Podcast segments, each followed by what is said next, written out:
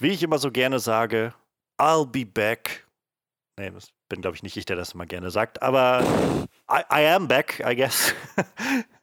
ähm, und es ist schön, wieder hier zu sein im Onscreen-Podcast. In einer neuen Woche mit einem neuen aktuellen Film. Ähm, wir sind hier wieder einmal in unserer üblichen Runde ähm, und wollen heute über die Ereignisse der großen und kleinen Leinwand reden. Ähm, ein bisschen Zeit ist vergangen, seit ich das letzte Mal hier äh, war. Ich glaube, vor jetzt ist schon wieder drei Wochen her, das letzte Mal, dass ich mit äh, partizipiert habe. Äh, mein Name ist Johannes Klahn und äh, ja, mein, mein Urlaub ist vorbei. Und jetzt geht es weiter mit äh, Kino und Fernsehen. Also bei mir hat sich die Liste schon, schon oder der Stapel sehr angehäuft von Sachen, die ich irgendwie verpasst habe in den letzten Wochen. Ähm, aber wenigstens Spider-Man Far From Home konnte ich noch aufholen. Und ich freue mich sehr, dass wir heute drüber reden können. Ähm, das war so eines der, äh, ja, ein, eins der, eine der Krokodiltränen, die irgendwie kam, als ich so festgestellt habe, oh, Urlaub.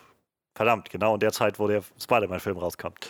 Naja, jetzt muss ich noch Stranger Things irgendwann aufholen, die neue Staffel. Mal schauen, wann das noch was wird. Und äh, ja, ansonsten ähm, ja, mal schauen, was sonst noch kommt. Ich wollte auch noch How to Sell Drugs Online Fast und so weiter und so weiter gucken. Also irgendwie die Liste ist schon wieder lang. Aber heute, wie gesagt, geht es erstmal um Spider-Man Far From Home und ich freue mich sehr drauf. Wir haben außerdem noch ein paar Trailer, ähm, interessante Sachen von Ryan Johnson. Ähm, mal schauen, ob das äh, zu Kontroversen führt wie bei The Last Jedi. ähm, wir haben Horrormaterial, was uns ähm, eine aus unserem Podcast bezüglich äh, qualifizierte Person vorstellen wird, rate ich mal. Und auch zum Joker gibt es noch Neues. Und ja, das ist so der grobe Fahrplan.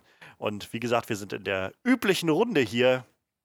Das heißt, unser Talking Head on Walking Dead, Frederik, ist da. Hallöchen. Hast oder habt ihr oder hast du eigentlich gehört, oder das habe ich jetzt gelesen, dass die Comics durch sind? Also, ich habe gelesen jetzt, dass, dass äh, Robert Kirkman vor, ich weiß nicht, ein paar Wochen kam wohl die finale das finale Ding, die finale Issue irgendwie raus von The Walking Dead. Und jetzt ist die Reihe wohl rum. Mann, das ist eine Riesensache. Ja, also ich, äh, das war wohl auch, wenn ich das richtig gelesen habe, recht überraschend. Das war so ein, ähm, eigentlich hatte er wohl schon vor kurz, also vor längerem mal angedeutet, dass es langsam dem Ende entgegenging und dann war es aber auf einmal einfach vorbei. Und ähm, ja, ich habe keine Ahnung, wie die Rezeption war, nur das hatte ich so mitbekommen. Also wer weiß. Ähm, ja, und wir haben auch unseren Horror-Experten Manuel wieder da. Ja, der ist hier. Hallo. Ja. Gibt auch, äh, oh, auch direkt äh, Freitag in noch einen Horrorfilm gucken. Ich habe Annabelle noch nicht gesehen, tatsächlich. Schande auf mein Haupt, Annabelle 3.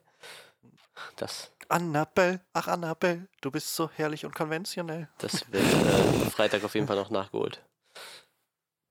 Ja, ich habe bisher so gemischtes Zeug irgendwie davon, also von dem Film gehört, aber letztendlich ich glaube, dem Erfolg hat es nicht geschadet, dieses Films. Das ist ja auch sehr faszinierend, wie dieses Conjuring-Universum einfach mal unglaublich erfolgreich ist bisher. Ja, das stimmt schon. Ja, ich, den zweiten fand ich ziemlich gut, der erste war okay. So, und deshalb habe ich mir da jetzt auch ein bisschen was erhofft, aber keine Ahnung, ich lass mich mal äh, überraschen. Ja, naja, vielleicht kannst du ja nächste Woche ein bisschen berichten dazu. Ja, wir wollen aber heute über was anderes berichten und zwar ähm, den 24. Film dann im MCU. 24 Filme. Und äh, ja, auch das Ende der Phase 3. Ab jetzt sind wir im Moment noch im Blindflug, was jetzt wohl als nächstes kommt im Marvel-Universum. Ähm, Spider-Man Far From Home war draußen. Wir wollen nachher drüber reden, nach unseren Highlights der Woche, die gleich kommen. Ähm, und wer jetzt aber keine Lust hat auf die Highlights, kann direkt springen zu unserer Review von äh, Spider-Man Far From Home ich, ich, immer wenn ich jetzt sagen will, der neue Spider-Man-Film, neige ich dazu, irgendwie erst an Homecoming zu denken und mich dann immer noch so kurz vorher zu berichtigen. Das ist. Es war einfacher, als die Filme noch Spider-Man 1, 2 und 3 hießen oder so. Ich muss sagen, es ging mir sehr ähnlich mit Homecoming und Far From Home. Wirklich. Ja, ja. Jedes, selbst im Denken, selbst wenn ich an den Film gedacht habe, ah ja, Spider-Man Homecoming, Quatsch, äh, Far ja, From Home, den gucke ich ja bald. Genau, genau. Es ist halt ja, irgendwie haben sie, ich mal schauen, was das der nächste äh, Titel dann irgendwann für ein Home-Ding wieder drin hat, wo man nochmal durcheinander kommt. Ähm, ja, aber wer Lust hat, da gleich hinzuspringen, der kann das machen, denn äh, wir fangen mit der Review an bei eine Stunde, zwei Minuten und 31 Sekunden. Aber ansonsten haben wir jetzt auch sicherlich noch ein paar interessante Themen und deshalb springen wir auch gleich rein in unsere Highlights der Woche. Highlights der Woche. Ja, ich glaube, ähm, ich steige mal gerne ein mit meinem Thema, denn das ist, glaube ich, auch das, was noch am, am längsten zurückliegt. Das ist schon wieder zwei Wochen her. Ähm, aber es, ich fand es dann doch irgendwie, also hat mich genug gecatcht, dass ich da dachte, oh, könnte man drüber reden. Und zwar, ähm, ja, Ryan Johnson, ähm, der ja, äh, interessante Filme gemacht hat wie Looper oder Brick und ja, zuletzt Star Wars The Last Jedi, ähm, den ich zum Beispiel sehr mochte und mittlerweile auch immer mehr schätzen lerne, je öfter ich den sehe.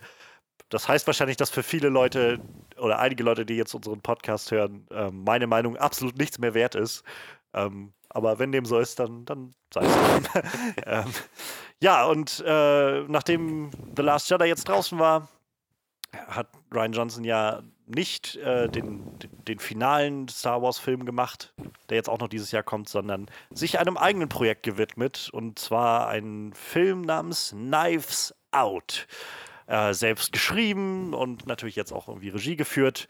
Und ähm, im Vorfeld wurde schon so bekannt, er schreibt an so einem ja, Murder-Mystery-Ding. Und der neue Trailer oder der erste Trailer, den wir jetzt bekommen haben, gibt uns irgendwie einen netten Eindruck, finde ich, von dem Feel des Ganzen, von dem Feeling und vor allem von dem krassen Cast, der da zusammengekommen ist. Und das ist tatsächlich auch der Grund, warum ich, also mal ab von Ryan Johnson, den ich ja sowieso sehr begabt finde, aber unglaublich gespannt bin mittlerweile auf den Film. Ich mag solche Murder Mystery Sachen eigentlich immer sehr gerne. Ich finde, davon gibt es viel zu wenig Filme. Ich weiß nicht, der letzte, den wir hatten, war, glaube ich, der ähm, Mord im Orient Express und der war so, ja, ganz okay, fand ich, aber ähm, gerade auch so was aus eigener Feder jetzt geschrieben, finde ich schon ziemlich cool. Und ja, also der Cast ist also richtig heftig, finde ich. Daniel Craig, Chris Evans in auch das erste Mal, glaube ich, seit er Captain America gespielt hat. Also das letzte Mal jetzt irgendwie wieder was anderes. Jamie Lee Curtis ist dabei. Michael Shannon, der auch immer irgendwie für eine gute Performance gut ist. Ähm, Lakeith Stanfield, der im letzten Jahr irgendwie so in den letzten ein, zwei Jahren einen ziemlich großen Durchbruch hatte. Ähm, ich, am Anfang war noch die, eine kleine Rolle, hatte er in Get Out, ähm, wo er den, den am Anfang gehirngewaschenen oder, oder äh, übernommenen, ähm, ich weiß gar nicht mehr, wie er hieß, äh, gespielt hat, der dann auf der Party umherlief und irgendwie sehr seltsam sich verhalten hat. Ähm, spielt hier, glaube ich, ein, ein Kommissar oder so. Äh, ja, Christopher Plummer ist dabei der auch so ein Urgestein ist. Catherine Langford, die wir aus. Ich wusste es, ähm, ich habe sie doch erkannt. 13 Reasons Why, genau, nämlich kennen. Ähm, was ich auch interessant finde, also dass sie jetzt so mal, also den Sprung irgendwie macht in, in die, äh, ja, in, in die groß, auf die große Leinwand sozusagen. Ich meine, dass sie ursprünglich auch eine kleine Rolle in Avengers Endgame hatte, die dann aber nachher geschnitten wurde wenn ich mich recht erinnere, hatte ich was gelesen, dass äh, sie wohl Tonys Tochter gespielt hätte und er hätte zum Schluss halt noch so eine Vision gehabt, wo er seine zukünftige Tochter gesehen hätte, die ihm noch gesagt hätte, es ist alles okay, wir schaffen das oder sowas und das wäre sie wohl gewesen. Aber ja, das wurde dann rausgeschnitten. Ähm, ja, Tony Collette ist in dem Film dabei. Ähm, ich kann da nur äh, mehr oder weniger äh, an, an Frederick vor allem verweisen. Ich habe Hereditary nicht gesehen, aber was ich gehört habe, ist, dass Tony Collette einfach wohl unfassbar gut gewesen sein soll in Hereditary. Ja. Und das war auch der Punkt irgendwie. Sie waren nicht für den Oscar nominiert und viele Leute waren sehr, sehr, ähm, ja, denen ist das sehr missfallen irgendwie.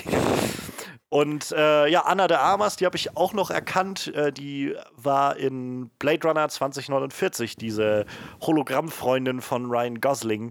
Und ja, also insgesamt ist da also so ein, so ein, so ein Illustra-Cast an Leuten zusammengekommen, die man alle irgendwie schon mal gesehen hat, habe ich das Gefühl. Und die, ja, so, so in typischer Cluedo-Clue-Manier in diesem Landhaus sind. Scheinbar ist Christopher Plummer derjenige, der gestorben ist oder gestorben wurde, sollte man wahrscheinlich besser sagen. Und ja, jetzt die Jagd nach dem Täter losgeht.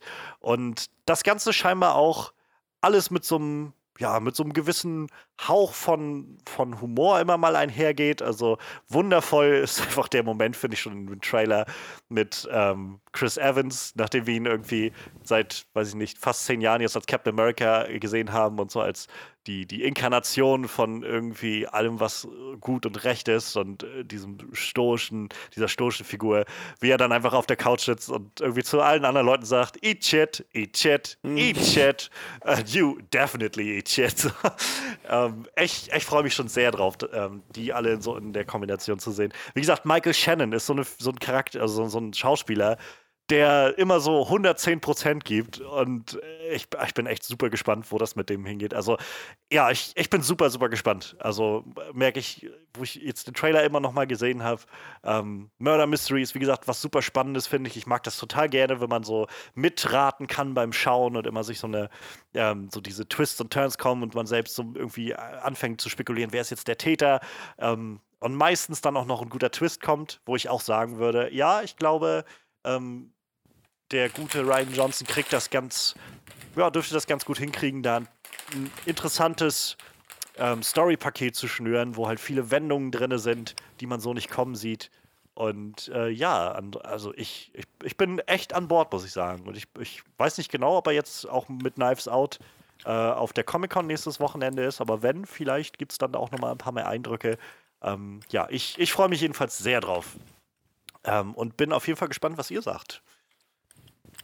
Ich habe äh, Mord im Orient Express gesehen und fand den so okay. Ne? Aber ich glaube, bei dem Film war es halt so das Ende, was halt irgendwie so, was ich ziemlich lahm fand. Und das ist halt bei so einem Murder Mystery Ding, glaube ich, mit so das Wichtigste irgendwie. Ich glaube, ich weiß nicht, ich glaube, ich habe in meinem Leben zu viel Detective Conan gesehen. So, ich muss immer so, ne, mhm. da muss halt irgendwie so ein festes ja, Ende ja. muss es da schon geben. So, und manchmal gibt es das halt nicht. Das finde ich dann ein bisschen, deshalb den Film, der hat mich nicht so gecatcht. Ich muss tatsächlich sagen, so das Cast und so finde ich halt echt spannend so. Ähm, ich muss auch sagen, irgendwie hat mich der Trailer nicht so ganz gecatcht.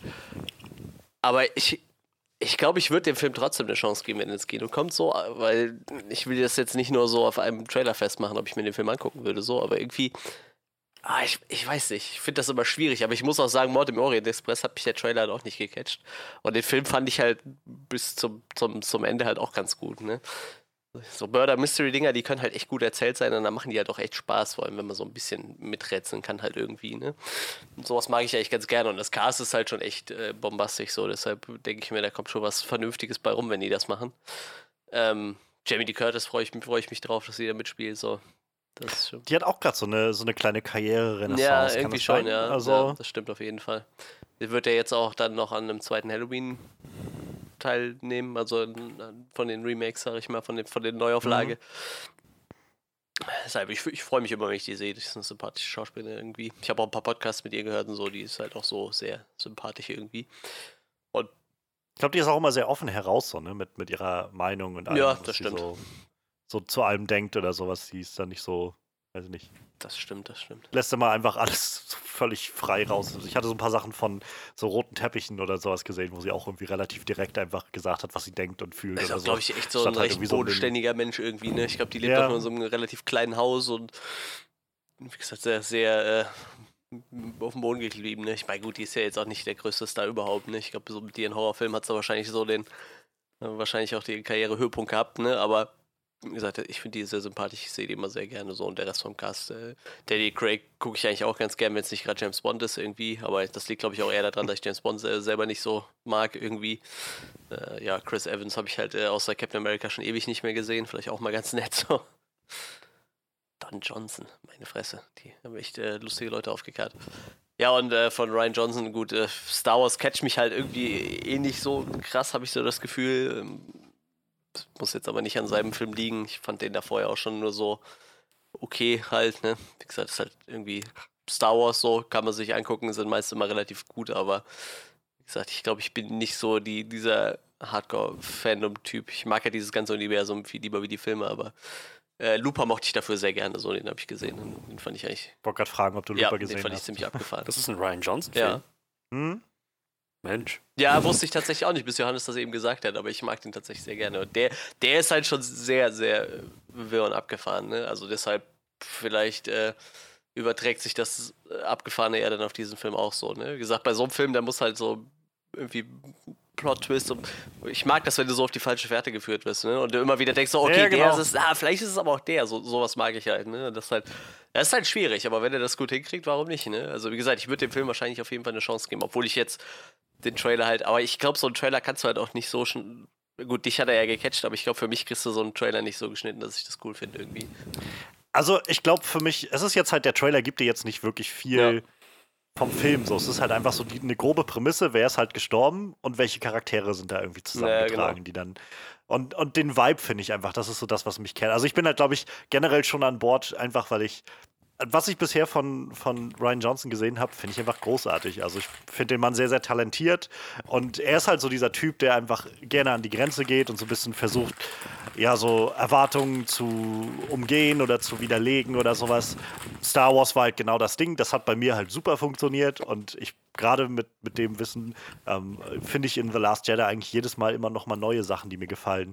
Looper hat irgendwie so ein bisschen was Neues mit diesem Zeitreise-Konzept ja. gemacht. Ähm, die drei Breaking Bad-Episoden, die er äh, inszeniert hat, sind halt, gehören, glaube ich, auch mit zu den, mit den beliebtesten und besten Breaking Bad-Episoden. Ähm, und deshalb bin ich, glaube ich, erstmal generell schon ziemlich interessiert daran. Und dieser Trailer hat mir einfach nur noch mal Grund gegeben, so, okay, dieser Cast sieht einfach unfassbar witzig aus und interessant aus. Die Figuren sehen einfach alle sehr, der, wie gesagt, wie aus so einem Cluedo-Film oder sowas. Halt so, das, es, ist, es wirkt alles so leicht überdreht, so leicht ähm, wie, ja, wie halt so ein, so ein typisches Murder-Mystery-Ding. So, die sind alle in so einem alten Landhaus oder so und so, du hast halt dann irgendwie, weiß ich nicht, Michael Shannon macht irgendwie wie immer irgendwie so einen sehr grimmigen Eindruck. Chris Evans ist irgendwie sehr abgedrehter ähm, Playboy-Typ oder so und ähm, keine Ahnung, das, das gefällt mir irgendwie einfach alles, so wie ich das sehe und denke, ja, das gibt mir nur einfach noch mehr Grund zu sagen, ich bin gespannt, wo das hingeht. Und vielleicht ist es auch gar nicht verkehrt, wenn sie nicht so viele Informationen in den Trailer stecken. Also ich, ich glaube, Ryan Johnson war es auch, der, als äh, The Last Jedi die ersten Trailer kamen, an einem gewissen Punkt gesagt hat, ab jetzt würde ich euch empfehlen, schaut keine dieser ganzen Promo-Sachen mehr, damit euch jetzt nicht irgendwas gespoilt wird oder sowas. Ihr habt die Grundprämisse jetzt verstanden, es reicht euch, wenn ihr dann so. Ja, deshalb glaube ich halt, dass du bei so einem Trailer wirklich auch nur das, was du schon sagst, so diesen Vibe vielleicht rüberbringen kannst, aber du kannst halt nicht zu viel erzählen irgendwie, weil ich glaube, das wird es ja. halt kaputt machen also ich meine, ich glaube bei, bei, ähm, bei Bottom Orients Express war ja auch schon jedem irgendwie klar, dass Johnny Depp der Typ ist, der stirbt halt, ne? Das war ja irgendwie, meiner Meinung nach, im, ja. Trailer kam das ja schon so rüber, ne? Also hat ja schon jeder gesagt, okay, das ist der Typ, der stirbt, um den geht's halt da irgendwie, ne? Und ja, ich meine, im Endeffekt ist es ja dann so gekommen, ne?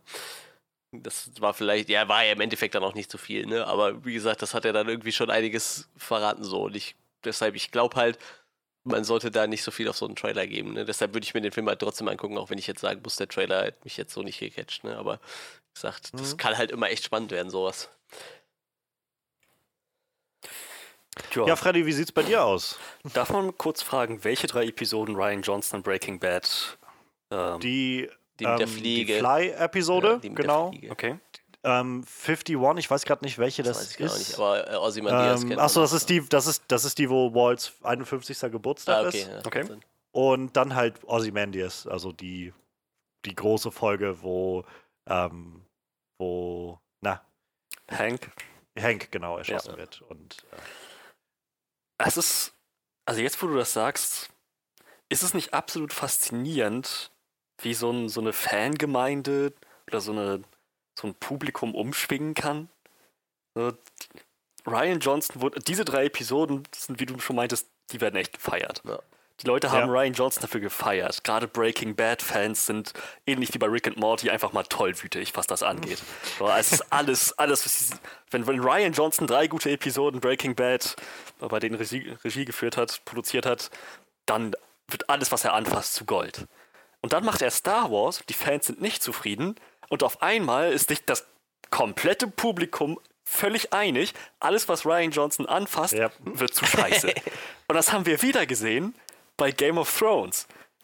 Weißt du, die, die ersten ja. fünf Staffeln, hier Benioff und Weiss, das waren die Helden, die, das, das, die neuen Sterne am Screenwriter-Himmel. Alles, was die anfassen, wird zu Gold. Dann kam Staffel 7 und gerade Staffel 8 und auf einmal sind sie von allen verhasst. Das ist es gibt halt keinen Zwischenraum mehr. Es gibt halt nur, entweder sie haben das Großartigste aller Zeiten gemacht und wenn das nicht eintritt, dann sind es halt die schlimmsten Leute, die man sich nur vorstellen kann. so die untalentiertesten Wesen, die es gibt. Aber was ist, sorry, ich, ich, ich verstehe nicht, wie man das frühere Werk dieser Leute, mit denen, mit, mit, dem man sehr zufrieden war, völlig aus seinem Gedächtnis streichen kann und einfach sagt, oh, das letzte, was ihr gemacht habt, war nicht gut, das heißt, alles, was ihr macht, ist scheiße. Das, das ja, ich, ich, ich kann es ja auch nicht beantworten. Oh, es ist halt einfach super, super weird. Also, also ähm, merkwürdig trifft's. Ich meine, ich, ich bin nicht mal über, über den Punkt, dass ich irgendwie darüber sauer oder enttäuscht bin, bin ich schon hinaus. Ich finde es einfach nur faszinierend, wie, wie, wie, kurzlebig so eine Gedächtniseindrücke sind, ja. wenn es um Film und Serien geht. Ja, ja, genau. Ah, naja. Ähm, aber Ryan Johnsons neuer Who Done It-Film. Hm, ja, der, der Trailer wirkte jetzt, glaube ich, erstmal hauptsächlich. Ich, also ich, ich möchte mal behaupten, es ging nur darum zu zeigen, hey, guck mal, wir haben einen coolen Cast, denn das, was jetzt im Trailer vom Konzept rüberkam, von diesem Who Done It, war jetzt nicht super originelles, fand ich. Und ja, ja, na klar. Das ist um, halt ein Whodunit-Ding, ne? so, das haben wir schon oft gesehen. Deswegen glaube ich, ist, es, ähm, ist das Risiko groß, wenn er sich da nicht irgendwas einfallen lässt, was diesen Film von anderen abhebt, dass das so ein, ja, so ein 0815-Produkt wird. Und selbst ein super Cast, selbst eine große Anzahl hochkarätiger Schauspieler kann einen mittelmäßigen oder sogar mangelhaften Film nicht retten, siehe Rain of Fire. Ähm, hatte seine Momente und der Cast war Starbesetzung pur, aber im Großen und Ganzen war das ein recht durchschnittlicher Film. Ähm, ich, weiß nicht. Wenn, ich weiß nicht, wann der Release-Date ist wahrscheinlich noch nicht äh, bekannt Ich glaube im November oder so. November, genau. November, also jetzt 17. November ist Amerika. Okay. Ich glaube, in dem Zeitraum fällt er auch bei uns. Es ist so einer von diesen Filmen, wo ich sagen würde, mal gucken, was sonst noch so läuft. Und äh, wenn nichts Besseres läuft, dann gucke ich den. Aber wenn ich die Wahl habe zwischen, weiß nicht, anderen Sachen, ich habe ich hab das Gefühl, der würde nicht die Liste anführen, möchte ich nur sagen. Von meinem Interesse jetzt her. Also ich kann das, ich kann es insofern halt gut verstehen, weil du, also du hast, triffst halt schon irgendwo den Nagel auf den Kopf, so das ist halt, das Konzept wirkt jetzt erst, die Grundprämisse ist jetzt erstmal nichts Spektakuläres, so das ist, oder was ist nicht spektakulär, ist halt was, was man schon häufig gesehen hat, also das typische, ja, Who Done It, Murder Mystery Ding, so. ähm, wie gesagt, was mich halt einfach so rauscatcht dabei ist halt der, einfach das Wissen, dass Ryan Johnson dahinter steht und äh, keine Ahnung, also ich, ich äh, vertraue einfach, selbst mit The Last Jedi ist es halt selbst wenn man es halt nicht mag, so, aber ich glaube, man kann halt wenig ähm, dagegen argumentieren, dass er halt vor allem damit gearbeitet hat, ähm, Erwartungen zu widerlegen und sich so ein bisschen in so eine, so eine Richtung zu bewegen, die es vorher noch nicht gegeben hat. So. Und ähm, ich glaube halt, also ich traue dem halt zu, dass er genau das macht mit dem Film so und wieder sagt, so ich will halt irgendwie was, was tun, was halt, ja, was ich so noch nicht gesehen habe, so was, was noch nicht so auf der Leinwand war. Und ähm, das ist jetzt immer kein Garant dafür, dass es wirklich gut wird, aber es ist auf jeden Fall was, was mich schon mal so interessiert, wo ich so dann das Gefühl habe von, okay, das, das lohnt sich da mal hinzuschauen. So, das, das lohnt sich da dem Ganzen mal eine Chance zu geben und zu gucken, wie das Ganze wohl sich ausspielt am Endeffekt. Und ob ich dann rauskomme und da sagt, es war gut oder schlecht, sei jetzt erstmal dahingestellt, aber ähm, weiß ich nicht. Ist halt auch wieder so ein Beispiel dafür, wo ich dann denke, Leute beschweren sich so viel, es gibt keine ähm, keine originellen Filme mehr oder so. Und ich finde es halt schön, auch gerade, dass, dass es das scheinbar doch noch gibt. Also so jemand wie Ryan Johnson, der dann sagt, nö, ich, ich mach das jetzt. Und, also ich fand es halt auch ganz schön, weil er damals, nachdem Star Wars durch war, halt meinte, nö, nö, ich mache jetzt erstmal so mein Ding. Und äh, wer weiß, ob seine Star Wars-Trilogie noch kommt, ähm, die ja schon mal angekündigt war. Keine Ahnung. Also bei der aktuellen, ähm, ja, bei der aktuellen Stimmung, wie du sie schon beschrieben hast, Freddy, werden Star Wars-Fans wahrscheinlich sowieso einfach nicht zufrieden sein, ob jetzt, ob jetzt Ryan Johnson eine neue Trilogie macht oder mhm. Benioff und Weiss die neue Trilogie machen. Ich glaube, keiner von denen wird jetzt, also die werden trotzdem alle nur, oh, und Disney hat schon wieder alles verkackt und so. Und yep. Keine Ahnung. Ja, die, die Stimmung ist wie immer gut. Also. Toxisch. Ja, ich, ich, eigentlich hoffe ich immer, dass es ein bisschen nochmal abflaut oder so. Äh, aber irgendwie. Witzig, dass du das sagst. Ich meine mich zu erinnern, dass äh, von uns beiden du meistens derjenige bist, äh, der dem sehr pessimistisch gegenübersteht. Ja, ja, das, das war gerade das, was ich sagen wollte. So, ich hoffe ja eigentlich, dass es immer noch ein bisschen abflaut, aber bisher habe ich irgendwie kaum Grund gesehen, daran weiter zu glauben, um ehrlich zu sein. Ich bin einfach, ich fühle mich einfach immer nur so müde, wenn ich das so sehe. Ich habe so das Gefühl, okay, ja, jetzt war vor kurzem gerade schon wieder ähm, Ariel für die Ariel-Verfilmung wurde jetzt gecastet und ist halt eine, äh, eine afroamerikanische Schauspielerin. Und ja, da kann man sich schon wieder vorstellen, was los war. Also ich bin, ich denke dann mal so, nein, genug oh. Internet oh. für heute, ich habe keine Lust mehr. In dem Zusammenhang, der nächste 007 soll eine weibliche Agentin kann, ja, ist, ist, ja, ja. Ähm. Das ist halt so, keine Ahnung. Ich meine, einerseits klar ist es irgendwie nervig, dann von allen Seiten eine Reaktion zu bekommen, äh, scheiß SJW, Gewäsche hier, ne?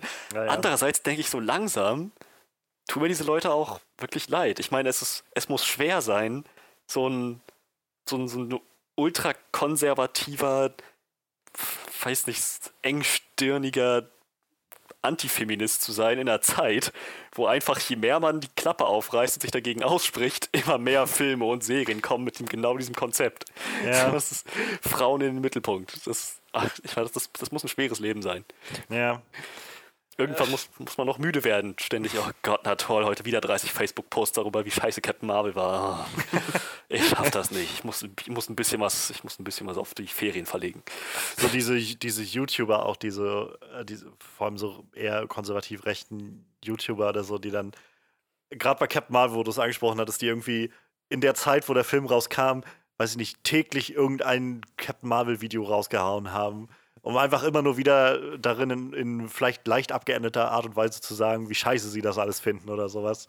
So, naja, es steckt halt auch irgendwie viel Geld dann für die dahinter, zu sagen, oh nö, also der Kreis, meine Bubble hier, die, die äh, mag gerne, dass ich dagegen schieße und dann werde ich das doch jetzt nutzen und einfach quasi ein Video nach dem anderen machen, wo ich einfach bloß wieder dasselbe erzähle. Und ja, die Leute gucken es halt. Das halt aber das, ja, das führt, glaube ich, auch gerade so ein bisschen bisschen in eine andere Richtung. ähm, müssen wir vielleicht nochmal einen Sonderpodcast zu machen oder so zu der ja, ja. aktuellen Lage oder sowas. Aber ja, es ist alles ein bisschen, ich finde es einfach nur anstrengend im Moment, in vielen Fällen, muss ich sagen. Ähm, ja, ich, vielleicht ein gute, ähm, guter Übergangspunkt, denn so mittlerweile, ich, ich, ich, sehe das Potenzial, dass auch sowas vielleicht kommt äh, bei einem Film, der ja jetzt auch später dieses Jahr starten wird ähm, und scheinbar sogar in äh, ja ziemlich gehobenem Kreise. Davon hast du dir was rausgesucht, Freddy. Korrekt. Und zwar der Joker-Film. Regisseur Todd Phillips ist Regisseur, oder? Ja. Mhm. Ja, genau. Ähm, es ist bekannt geworden, dass der im Film, Filmfestival in Venedig gezeigt werden soll. Und ich schätze mal, das ist ähnlich wie mit nicht Sundance oder Cannes, so diese Filmfestivals sind ja. eher für diese Indie-Projekte mit, mit, dem Kunstcharakter mehr als äh, diesem Blockbuster-Ding. Und ich finde es halt interessant, dass sie, dass sie Joker genau in so einem Kontext gerne zeigen wollen. Einerseits distanzieren sie sich natürlich sehr von diesem ganzen Franchise, MCU und DC und Shared Universes, Blockbuster, Batman bringt Leute um. Und, ähm, und Superman nicht vergessen. Und Superman auch. bringt Leute um, ja. und äh, ja, stimmt, die einzige, die noch keine Leute umgebracht hat, ist Wonder Woman. Äh. ähm, ja, und andererseits, äh, wer weiß, ich meine, vielleicht wird ja ist, ist, das nicht der einzige Grund. Vielleicht ist der Film auch tatsächlich so geraten, dass Todd Phillips sich gesagt hat, okay, mit diesem Produkt können wir uns durchaus auf dem Filmfestival sehen lassen, ohne irgendwie komisch dazustehen, so, als die, die eigentlich gar nicht dahin gehören oder nicht hinpassen, sondern es ist, vielleicht trifft der Film genau diesen Nerv, genau diesen Charakter, genau diesen Vibe. Und das fände ich, wie, wie, du schon gerade meintest, ich fände das unheimlich erfrischend, wenn das wenn das so ein Film ist und der funktioniert. Zumal es interessant ist, weil solche Filme ja in der Regel nicht dann noch in irgendwelchen weltweiten Kinos gezeigt werden und wahrscheinlich einen Massenzulauf haben mhm. an Fans, die sich mit, dem, mit der Lore auskennen, mit dem Comic-Material, was hier der Fall sein wird. Ähm, in dem Zusammenhang, Todd Phillips hat klargestellt, er hat sich nicht an irgendwelchen Comic-Vorlagen orientiert, Es ist scheinbar wirklich nur diese Joker-IP, dieser Name Joker und ähm, das Konzept des Charakters, das er übernimmt, aber der Name, die Origin Story, das, was er durchmacht, ähm, das ist alles völlig allein für diesen Film geschrieben und umgesetzt. Batman wird nicht vorkommen, andere DC-Charaktere vermutlich auch nicht. Es ist wirklich wie so ein kleiner Indie-Film innerhalb seines kleinen Universums Joker. Ähm, oh ja, ich, ich glaube, das ist sehr konsequent und ähm, deckt sich, glaube ich, auch mit dem, was wir alle schon erwartet haben, nach allem, was wir gehört haben, dass das so ein, ja, halt so ein, so ein kleines, unabhängiges Projekt wird, das vielleicht äh, in gar keinem so kleinen Ausmaße ordentlich Geld einspielen könnte. Und äh, vielleicht nur das erste in einer Reihe von solchen Filmen sein wird, die DC raushaut, wenn das Konzept funktioniert. Ähm, ja, Joker in die Kunstcharakter Filmfestival. Was sind eure Gedanken? Also ich denke tatsächlich, unabhängig jetzt mal davon, wie gut oder schlecht der Film wird, denn also ich ich bin mittlerweile halt super interessiert einfach daran. Ich kann noch nicht für mich so wirklich einschätzen, wie gut oder schlecht das werden kann. ähm, aber ich, ich habe halt so ein bisschen Hoffnung, also dass äh, das, was du gerade schon meintest, so wenn das Ganze funktioniert und da, da würde ich halt einfach hoffen, dass es wenigstens genug funktioniert, dass es halt irgendwie so ein bisschen Plus abwirft und halt so ein bisschen was signalisiert an, an Erfolg. Ähm, ich meine, der Film soll ja, glaube ich, R-rated sein. Ähm, das heißt, damit hat man ja schon immer jetzt nicht die Möglichkeiten, noch so ein Milliardending einzuspielen oder so. Aber ich glaube, so teuer wird der Film auch nicht gewesen sein, so wie er jetzt aussieht. Ich glaube, mhm. Todd Phillips hat auch davon gesprochen, dass sie kaum CGI oder fast gar, also gar kein CGI wirklich groß benutzen. Ja, wozu auch, ne? Ja, genau. Und ähm, so, wenn der Film halt einfach einen Erfolg irgendwie darstellt in irgendeiner Art und Weise, selbst wenn er jetzt, sag ich mal, qualitativ vielleicht nicht bei vielen Leuten ankommen sollte, weiß ich nicht. Aber ich hoffe halt, dass genau das passiert, was du gerade so ein bisschen angedeutet hast, dass halt dieses Genre, was sich irgendwie in den letzten 10, 15 Jahren besonders durchgesetzt hat, dieser Superhelden- und Comic-Verfilmung, ähm, dass das halt weiter vorangetrieben wird und man halt neue Wege geht irgendwie. Also ich fand, Logan war halt vor ein paar Jahren schon so ein Schritt in so eine Richtung, wo, wo man gemerkt hat, wow, wir versuchen jetzt gerade so wirklich uns noch schon noch an die, die Grundpfeiler so des Genres irgendwie zu ja, zu, zu, richten. Aber im Großen und Ganzen wollen wir hier andere Geschichten erzählen und irgendwie viel tiefer reingehen, als das manchmal anders an anderer Stelle irgendwie passiert. Und gehen, nehmen dafür auch in Kauf, dass es eben nicht der große Familienhit wird, so, was halt einfach der Großteil dieser Filme ist. So, es ist halt einfach ein Großteil Familienfilme, die irgendwie auf ein großes Publikum angelegt sind, sondern eben so kleineres Ding. Und ich, ich meine, ähm, Logan hatte damals auch Premiere auf der Berlinale, wenn ich, mm, wenn mhm. ich mich recht ja. erinnere. Also das war so ein, ähm, ähnliches Ding irgendwie.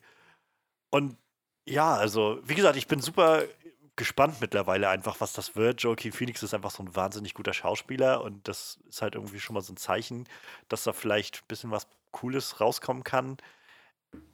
Ich bin halt immer noch so ein bisschen skeptisch bei Todd Phillips, wenn ich ehrlich bin. Denn die letzten Filme, die er jetzt so gemacht hat, war jetzt nicht so dabei, was so wirklich herausgeragt hat für mich. Ähm, also ich der letzte Film, den er gemacht hat, war halt War Dogs. Den fand ich so lala. Der war, da, ich fand den ganz solide. Ja, also ich, ich hatte jetzt, glaube ich, nicht wirklich groß was gegen den oder so, aber es war jetzt auch nichts, was irgendwie großen Eindruck bei mir hinterlassen hat, muss ich sagen. Ähm, war halt so Mittelfeld irgendwie, fand ich. Und dann davor halt die Hangover 2 und 3. Ich habe zwei noch gesehen und den fand ich halt echt grottig. Und drei habe ich mir nicht mehr gegeben. Dann Stichtag, das war dieser mit, auch äh, im Anschluss von Hangover, dieser mit äh, Robert Downey Jr. und Zach Galifianakis, der auch ziemlich äh, eher unteres Mittelfeld war, fand ich. Hangover und ja, danach war 2004 Starsky und Hutch, so das war der letzte Film, den ich irgendwie, wo ich sagen würde, den fand ich wirklich richtig gut irgendwie. Aber selbst da, das, das ist halt alles so eine ganz andere Schiene als dieser Joker-Film das scheinbar ist. Der ist ja jetzt nicht so eine Comedy oder so. Wirkt jetzt jedenfalls nicht so. Das scheint ja eher wirklich Martin Scorsese inspiriert, ähm, Taxi Driver, sowas in die Richtung, King of Comedy und ähm, ja, so, so, wie du schon auch meintest jetzt gerade, ist es halt eher Kunst wahrscheinlich, Kunstfilmrichtung, wenn mhm. das nach Venedig geht. Ähm, und deshalb, ja, ich, also ich kann es echt nicht einschätzen. Also ich habe keine Ahnung, wie gut oder schlecht er wird, aber das zeigt auf jeden Fall schon mal, dass sie in eine andere Richtung damit gehen wollen und gezielt dahin gehen. Und das, für das Genre ist es, glaube ich, immer gut, wenn man diese Vorstöße hat in so eine andere Richtung, in so eine neue Richtung.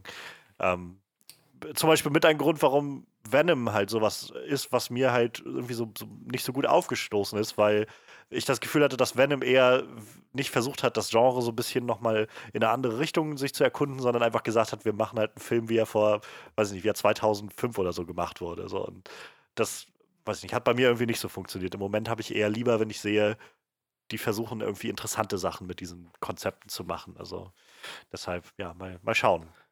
Ich bin auf jeden Fall gespannt und dann wird sich ja zeigen, was passiert. Ja, ich habe mir gerade mal so angeguckt, was da noch so gezeigt wird beim Filmfestival. Also ist auch unter anderem Rambo dabei, so viel dann zum Thema Kunstfilm, ich weiß nicht. Künstlerisch wertvolle Filme, ich glaube, da zählt Rambo nicht so rein, weiß ich nicht, aber. Aber ich glaube, der neue Rambo ist auch tatsächlich, sieht auch mehr so nach, also schon Actionfilm, aber doch auch deutlich mehr so nach wirklich Drama wieder aus. Der erste Rambo-Film, sollte man auch vielleicht nicht vergessen, ist auch tatsächlich ein ziemlich intimes Drama, so über diesen Vietnam-Veteran, der halt nicht mehr angenommen wird von der Gesellschaft und da nicht mehr klarkommt und so. Und Teil 2 und 3 sind dann, Rambo zieht los und macht ganze Armeen alleine platt. So. ja, deshalb muss man mal gucken so.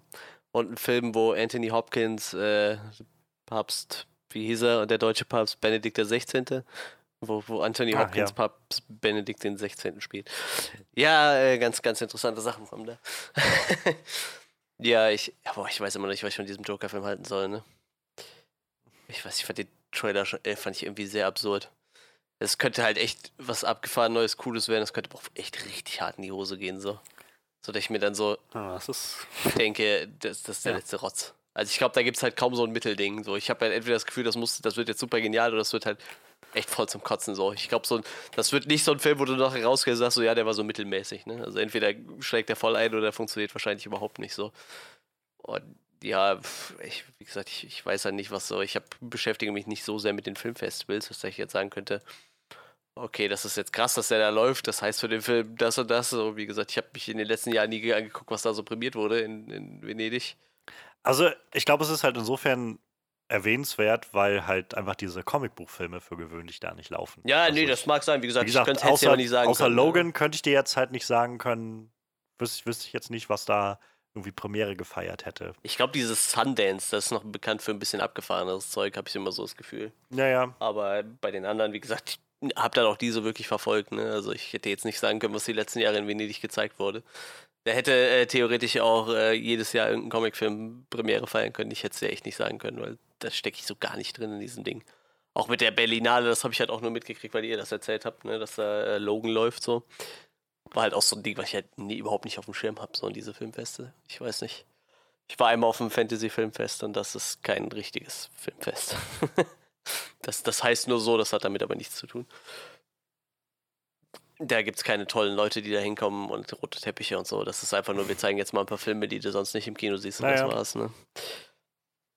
Deshalb, aber ich glaube, darum geht es halt auch. Ja, wie gesagt, äh, was hast du gesagt, was Todd Phillips so alles gemacht hat? Weil ich hatte doch eben seinen naja, Hangover, die drei Filme. Ja, die fand ich, ähm, ich fand die ersten beiden tatsächlich noch relativ unterhaltsam. Ähm, War Dogs war jetzt so der letzte, den, den er hatte. Das, und ansonsten, ähm, ja, Stichtag. Ja, den habe ich gesehen, den fand ich zum Kotzen. dem, ja, ich fand den auch nicht äh, so geil. Ich glaube, ich habe ähm, den sogar auf, auf DVD oder sowas. Den gab es mal irgendwie in der Krabbelkiste günstig. Und dann stand da irgendwas mit hier vom, vom wahrscheinlich vom Regisseur von Hangover oder so. Dann dachte ich, komm, dann kann mhm. der ja vielleicht ganz okay sein, aber war er nicht. Ja, äh, War Dogs habe ich tatsächlich auch nicht gesehen, deshalb. Pff. Ja, ich weiß nicht, ist halt ähm, interessant, dass der Typ halt vorher viel Comedy gemacht hat, ne? Und dann jetzt bei sowas ja. landet. Was ja vielleicht auch irgendwie eine interessante Mischung ist, ne? Wenn der Film dann eher so ein bisschen so, einen, so einen anderen Touch kriegt, aber du dann einen Typ da dran hast, der Comedy macht. Ich meine. Ja. Na, ich meine, ich, ähm, ich, muss dann halt auch denken an so zum Beispiel die Russo Brothers, ja. die irgendwie vorher äh, äh, Arrested Development und Community gemacht haben, also wirklich Sitcom-Serien und dann halt auf einmal Captain America und Avengers umsetzen so. und das auch nicht schlecht. Also ja, oder äh, heißt ja nicht, dass sie nur da ist unser Get Out Regisseur. Äh, ja, John, John Ja, ja, auch so ein Ding, ne? Ich meine, der kommt ja auseinander. Deshalb, vielleicht funktioniert das auch, ne? Aber wie gesagt, auch von den Trailern her fand ich das irgendwie alles ein bisschen schräg, was sie da machen gesagt, ich glaube, der Film wird halt auch echt vom, vom Hauptdarsteller getragen. Ne? Also Ja, ne, das auf jeden Fall. Das war halt super weird gestern. Wir waren halt gestern sehr, also gegen Mittag in der, bei Spider-Man mhm. Far From Home. Und da lief halt der Trailer für Joker vorneweg.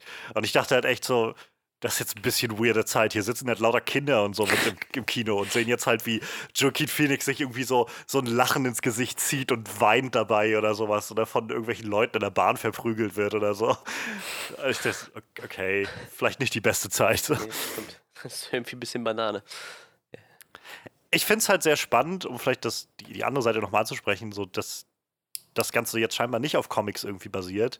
Ähm, womit ja dann schon mal, also im Großen und Ganzen ja auch wieder ein bisschen die Frage aufkommt, was hat das dann, mal schauen, wie viel das dann wirklich mit einem Joker ja, zu tun ja, hat, genau. wenn ja. letztendlich nur der Name stimmt, so. Mhm. Ist ja immer so eine schwierige, schwierige Gratwanderung irgendwie, wie viel man dann da ändern kann oder nicht ändern kann von, um das äh, irgendwie immer noch erkennbar zu halten als das, was es sein soll.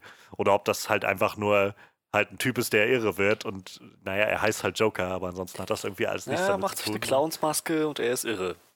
Geht als ja. Joker durch. Wenn ja, es halt echt die Frage. Wenn es Feuer ne? speit und Flügel hat, ist es ein Drache. Das ist halt echt die Frage, ob so ja, wird, ne? Das ist halt das, also ich bin da relativ offen, so, ohne Frage. Ich bin da, also ich bin immer sehr offen für andere Interpretationen von so Sachen. Ähm, eine Chance sollte man dem Ganzen auf jeden Fall geben. Ich bin halt gespannt, wie die Rezeption wird, ob halt Leute da rauskommen und sagen, das ist nicht der Joker, also das hat nichts mit Joker zu tun oder so. Ähm, was halt auch legitim ist. Also das war halt mein Gefühl mit dem Jared Leto Joker, so das war nicht das, was ich irgendwie unter dem Joker mir vorstelle oder was für mich so funktioniert in der Vorstellung vom Joker. Aber es muss ja nicht für jeden so sein. Ähm, aber eine Chance hat das Ganze sicher verdient. Ähm, und dann ist halt die Frage, ob es entweder so einen großen Aufschrei gibt, irgendwie deswegen. Ich meine, sie haben halt, ich glaube, sie haben halt den Vorteil, dass sie sagen können, ja, das ist halt irgendwie so ein, so ein Pocket-Universum, das hat halt nichts mit Batman zu tun, also macht euch jetzt nicht den Kopf so. Ähm, auf der anderen Seite, das ist tatsächlich so ein bisschen was, wo ich auch die Gefahr sehe. Wenn der Film halt, sag ich mal, wird, wird gut und funktioniert irgendwie, letztendlich gibt es, glaube ich, keinen, keinen großen Zweifel daran, dass halt der Joker, wie wir ihn halt sehen, also der Joker ist halt der Villain, so eigentlich sollte er das jedenfalls sein. So, und ich, ich sehe so ein bisschen kommen, dass wir einfach so einen Haufen von Typen haben, die dann einfach auf einmal das so völlig äh, verklären und so den feiern irgendwie als so als Helden ja. irgendwie. So, ich, ich sehe das so ein bisschen kommen, um ehrlich zu sein, dass das halt so eine Galionsfigur wird für so edgige Leute, die dann oh, halt yeah. irgendwie, oh mein Gott, ja, das ist so endlich gegen das System oder sowas. Und das ist so wie mit, ähm, mit Fight Club, so wo Leute das irgendwie tierisch abfeiern, so Tyler Durden und so und yeah, erste Regel ist Fight Club und so weiter. Und der, der Film ist eigentlich darüber, wie kaputt du eigentlich sein musst, da überhaupt mitzumachen und sich darauf einzulassen und wie kaputt unsere Gesellschaft ist, da sich, also dass sie sowas so hervorbringt und so. Und ich, ja, ich, ich sehe so ein bisschen kommen, dass sowas passieren kann mit dem Film. Naja. Jo. Ja, der Joker auf jeden Fall. Er, er, er kommt. Äh, mal schauen, wo es dann hingeht. Ich glaube, der Film ist ja auch den, spielt ja auch in den 80ern. Das heißt, wir werden wahrscheinlich dann ein bisschen, ähm, ein bisschen mehr vergangenheitsbasierte DC-Filme kriegen. Also, wenn der Joker-Film jetzt in den 80ern spielt, Wonder Woman wird 84, glaube ich, spielen jetzt. Der kommende Wonder Woman-Film, der Batman-Film soll in den 90ern spielen, der gemacht wird. Also, ähm, DC scheint sich einfach ein bisschen nach hinten zu orientieren. Ja, dann würde ich sagen, damit genug zu Joker. Und wir haben noch ein äh, letztes Thema, was sich Manuel gewünscht hat. Ja, ich habe mir gedacht, ich nehme mal was, was euch überhaupt nicht zusagt. ja, das werden wir sehen. Ja, ähm. Du kennst mich nicht, mein Freund. ja, vielleicht so langsam äh, werdet ihr für sowas warm. Nee, also ich glaube tatsächlich, das würde euch wahrscheinlich auch wirklich nicht zusagen. Aber ich hoffe ja immer, dass ich hier Leute für irgendwas begeistern kann, was sie vielleicht so nicht auf dem Schirm haben. Ähm, ja, äh, Rob Zombie äh, hat nochmal ausgeholt, nachdem ich glaube, seine letzten zwei oder drei Filme halt nicht so die Kastenschlager waren. Ich meine, seine Filme sind ja alles keine, keine Millionen Dollar Meisterwerke, aber ähm, ich glaube, die letzten Filme waren halt auch eher so Flops. Ich glaube, hier wie dieser, ähm, äh, seine Frau auch schon wieder die Hauptrolle gespielt hat, wie fast in jedem Film. Ähm, ähm, ähm, äh, äh, ich kann es ja nicht mehr sagen, Alter. Lords of Salem, so hieß der. Ich glaube, der ist ziemlich gefloppt. Ähm, El Super Beast, so fand ich noch ganz witzig. Die, der zweite Halloween-Film ist, glaube ich, ziemlich gefloppt, den er gemacht hat. Und äh, ja, und 31, ich fand den gut, aber ich glaube, der ist halt auch ziemlich gefloppt. Das war so ein Battle Royale-Ding mit, mit Killer-Clowns. Mit so einem kleinen Zwergen-Nazi-Clown. Das war schon sehr merkwürdig, aber ich fand den tatsächlich irgendwie unterhaltsam, weil der Hauptdarsteller ziemlich gut war. Ähm, ja, und jetzt hat er sich gedacht, weißt du was, ich mache einfach das, was ich halt die ganze Zeit schon gut konnte. Ich äh, setze mal mein, mein Debütwerk fort. Und zwar war das Haus der Tausend Leichen oder House of Thousand Corpses im Original. Äh, da geht es um die Familie Firefly, die äh, fröhlich mordend durch äh, in Amerika haust. Ähm, allem voran Sid Haig, der so ein Psycho-Clown spielt, der heißt Captain Spaulding, der hat halt so ein, so ein Kuriositätenkabinett und gleichzeitig noch eine Tankstelle. Also ein ganz wirrer Typ und äh, Otis, ich sag mal so, der, der, der älteste von denen und, und äh, ja, Rob Zombies Frau spielt halt Baby Firefly, so eine psychopathische Sex-Hells-Blondine. Und die, äh, ja, die, die cashen schon mal Leute ein, um die umzubringen und, und äh, zu foltern und so. Ja, und im ersten Teil geht es halt eigentlich auch nur genau darum. Ich, der Film hat. Ich könnte jetzt nicht mehr genau sagen, was die Story von dem Film war. Auf jeden Fall zum Ende vom Film werden sie halt von der Polizei gejagt und müssen flüchten. So geht es dann auch weiter. Im dritten Teil gibt es halt wirklich nur noch diese drei Personen als Hauptdarsteller. Also Captain Spaulding, Otis, gespielt von Bill Mosley. Captain Spaulding wird von Sid Haig gespielt. Das ist, glaube ich, so eine, so eine ziemlich krasse Horror-Ikone. Der Mann ist mittlerweile auch 82 und hat gefühlt äh, in 95% seiner Filme, waren, das waren alles Horrorfilme. Wie gesagt, in Horrorkreisen schon eine ziemliche Legende auf jeden Fall, der Typ. Und ähm, ja, im zweiten Teil ging es halt darum, dass sie quasi die ganze Zeit auf der Flucht waren, weil man halt dieser Familie Firefly, der die alle angehören, irgendwie 75 Morde nachweisen konnte. Und die, die hauen halt davor ab und randalieren und ballern sich halt durch die Gegend und machen halt aber das, was sie vorher auch gemacht haben, nur halt irgendwie in kleinen dreckigen Motels, entführen halt Leute und foltern die da.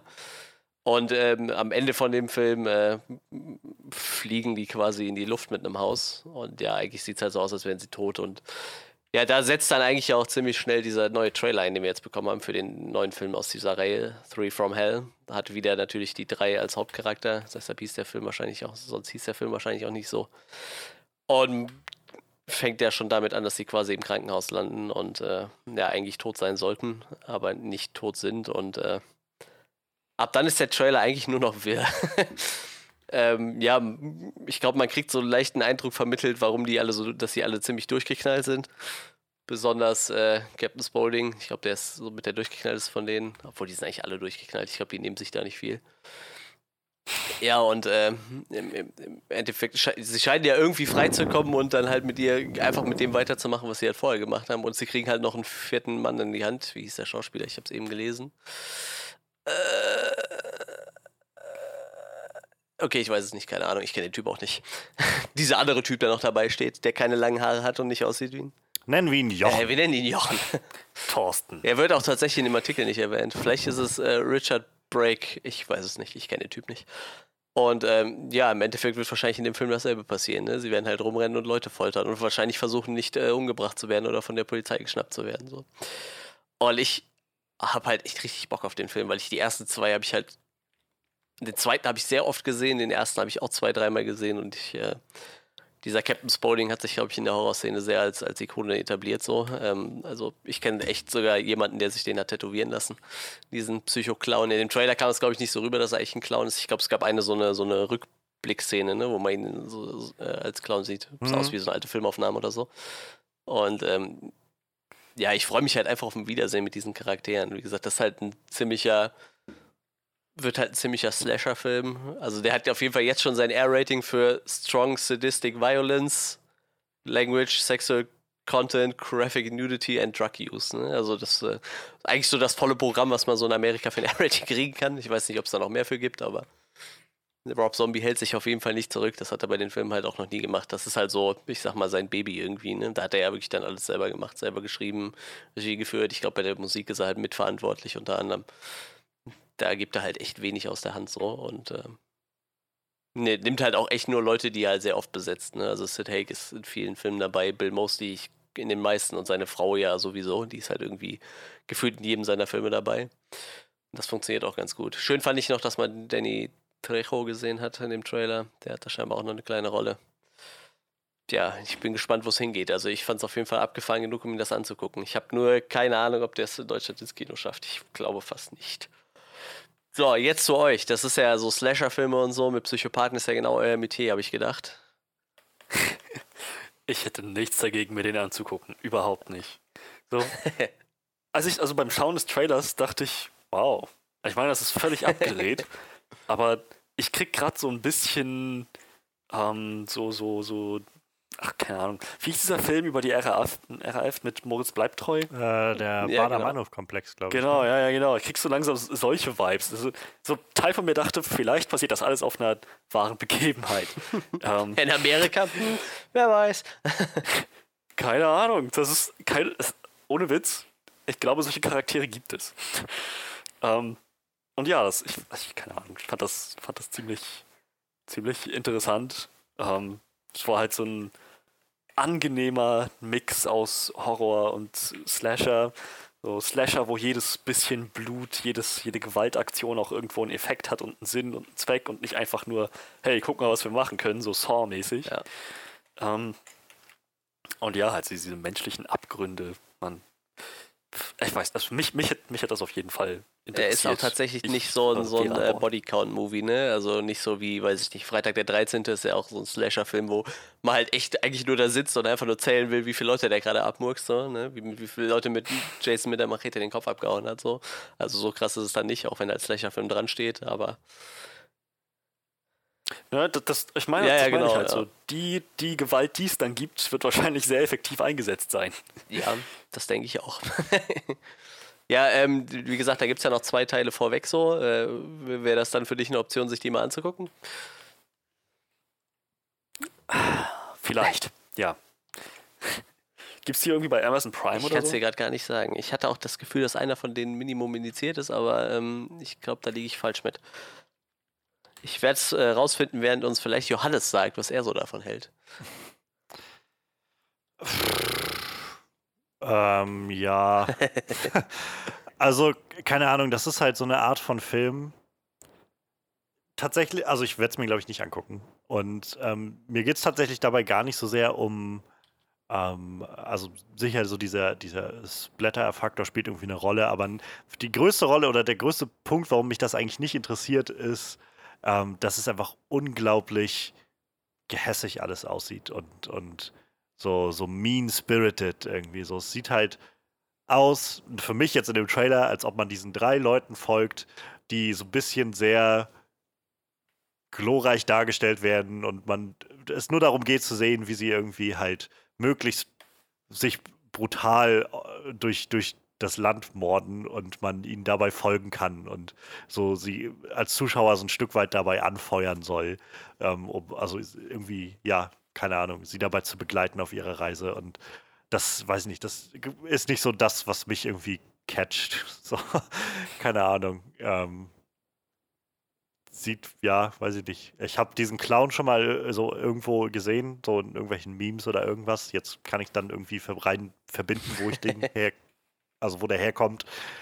Ähm, aber ja, davon ab, wie gesagt. Ich glaube, es ist einfach nicht so mein, meine Art von Film. So unabhängig jetzt mal vom, vom Gewalt oder, oder von, von dem Horrorfaktor, sag ich mal, so ist es halt so, wenn, wenn ich halt sowas hab wie, weiß ich nicht, Freitag der 13. oder halt vielleicht noch was von den frühen ähm, Nightmare on Elm Street Sachen oder so, da habe ich halt wenigstens noch das Gefühl, ja, der, das, das Monster oder halt die, der Antagonist irgendwie ist halt irgendwie schon die Hauptfigur, aber ich folge halt schon noch den, den in Anführungszeichen Guten, so den Helden dabei, wie sie halt versuchen zu entkommen oder sowas. Oder ich ich und, und keine Ahnung, ich, ich glaube, ich kann mich nicht so sehr darauf einlassen, auf dieses, ja, ich, ich bin mal voll dabei zu sehen, wie die alle umbringen. So.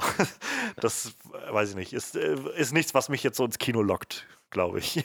Warum ich zum Beispiel auch Saw mal von dem Grad der Gewalt irgendwie abgesehen nicht so interessant finde, weil, weiß ich nicht, wenn es mir nur darum geht, irgendwie mir anzugucken, wie Leute halt draufgehen auf möglichst brutale Art und Weise, irgendwie, das, nee, ist irgendwie nichts, was mich, was mir großen Grund gibt, ins Kino zu gehen, habe ich das Gefühl. Ja, bei Saw würde ich, also wenn Leute mich ernsthaft nach einer Meinung für Saw fragen, würde ich denen halt auch recht empfehlen, sich äh, einfach nur den ersten Mal anzugucken, einfach weil der halt noch anders ist und halt relativ frisch war zu der Zeit, wo der rauskam, ne, von der Idee.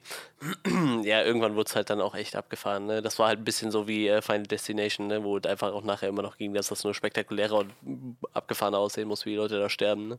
Das war halt bei den ersten, ich sag mal, ein, zwei Teilen noch nicht so krass.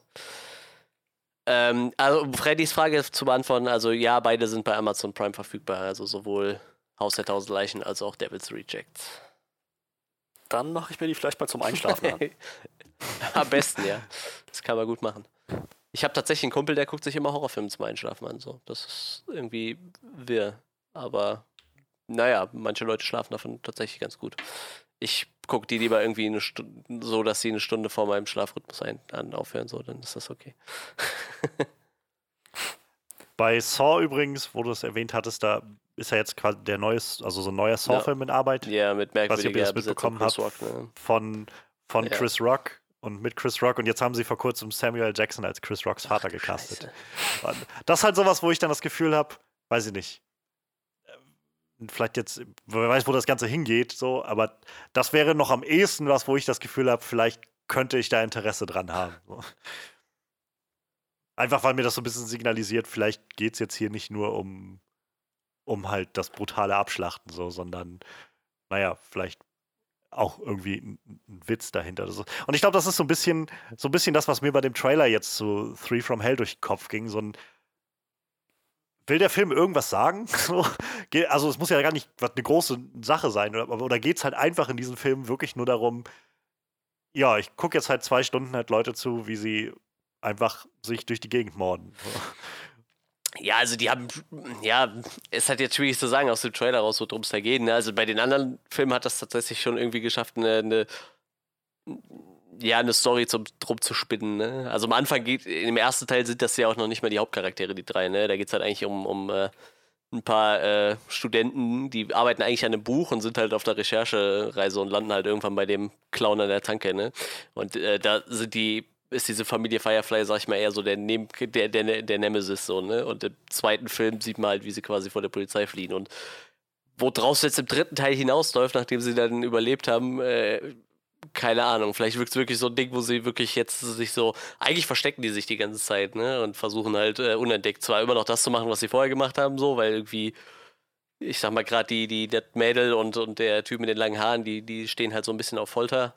Und äh, aber versuchen das halt so zu machen, so. dass, äh, dass die Polizei das nicht sieht. Geben das aber eine. jetzt wirkt es schon ein bisschen so, als würden sie jetzt sagen: so, guck mal, hier sind wir, ne? Und das ist jetzt wirklich so eine, als versuchen die sich so als glorifizierbare Heldenpersonen darzustellen. Ne? Also, wie gesagt, ich kann dir gerade nicht sagen, wo es hingehen wird, aber ja. für mich wirkt es halt so, als ging es in die Richtung. Wie gesagt, ich. Ja, das keine Ahnung. Du, du hast es von, glaube ich, gesagt, als du das R-Rating oder die, das Rating halt ausgesprochen hast, da irgendwo Sadistic ja. Violence, so sadistische Brutalität, wo es, also ja, ich glaube, das ist einfach nicht so meins. Deshalb, ja, ich glaube, den werde ich aussetzen, schätze ich. Ähm, vielleicht kommt er ja noch irgendwo und ihr könnt dann gerne berichten davon, aber ähm, ich glaube, das ist nicht, ist nicht so mein Ding. ja, dann, dann machen wir ein Flashlight. Also Flash im Sinne von Fleisch. Ja. ah, clever. Nicht wahr? Allerdings, und das muss ich dazu sagen, mir ist bewusst, dass äh, genau diese Bezeichnung Flashlight auch der Name für ein Sexspielzeug ist. Ähm, das ist mir nicht entgangen, also keine Sorge. ich wollte nicht, dass das erste Kommentar, das wir jemals bekommen, Trottel, als ob du das nicht wusstest. Flashlight, äh, witzig. Er hat Penis gesagt. Wer das nicht her weißt du, nach, nach drei Jahren Offscreen-Podcasts, das ist das erste Kommentar. er hat Penis gesagt. Irgendwie hätte das was. ja, mal schauen. Ja, ähm, Three from Hell. Ähm, weiß gar nicht, mal gucken. Hast du, was wann der rauskommt? Also wann der starten soll? Äh, in Amerika ist es, glaube ich, gar nicht mehr so weit hin. Äh,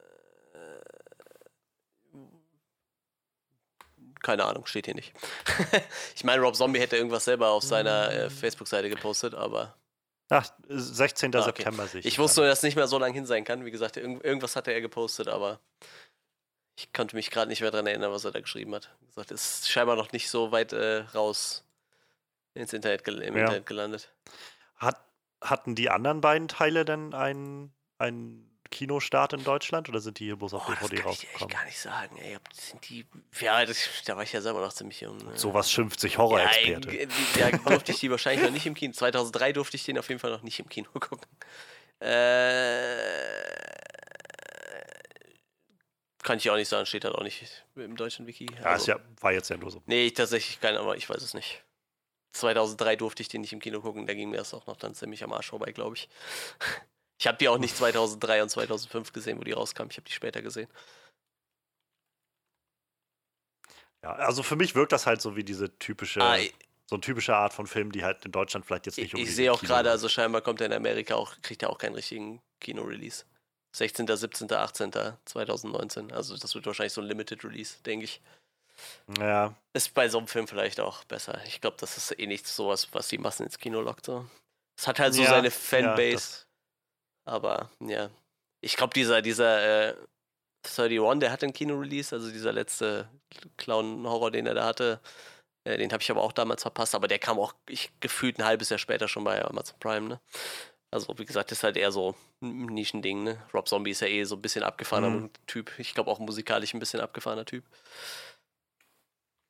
Ich wollte gerade mal nachschauen, was der noch so auf seinem, äh, auf seiner, seiner Liste hat. Filmliste? fertigen Ja, Halloween Sachen, halt, ne? Zwei Teile. Und der Rest sind, glaube ich, Das, ach, das waren diese Ja, genau. Remakes, ne? Ich glaube, da habe ich einmal von gesehen. Ich glaube, Den, den, ersten hab fand ich sogar noch davon. ganz okay, den zweiten, der war nicht so geil. Ja, dann, ich weiß nicht, äh, er- Ach stimmt, der hat viele, hat, hat mit, äh, mit Musikvideos angefangen, glaube ich. ja, ne? und ist ja auch eigentlich, er ist ja selber wir Musiker eigentlich, ne? Also in erster Linie ist er Musiker, der Rest ist ja nur so ein Nebending. Oh, 2010, eine Folge CSI Miami. ja, tatsächlich. El Super Beasto war ziemlich witzig, das war, ähm, ja, so ein Comedy-Horror-Musical-Ding. War ziemlich witzig gemacht irgendwie. Ähm, wie gesagt, Lords of Salem fand ich war eine ziemliche Gurke. Ich muss auch sagen, seine Frau ist halt, die kann halt irgendwie so halbwegs gut so eine Psychopathenbraut spielen, aber die ist halt keine gute Schauspielerin, ne? Also die ist halt, ich sag mal, auf das festgefahren, ne? Also dieses Psycho Ja, ollen Ding und das hat halt bei diesem Lords of Salem, da sollte sie halt ein bisschen mehr Charakter kriegen, der hat halt schon nicht mehr so funktioniert irgendwie.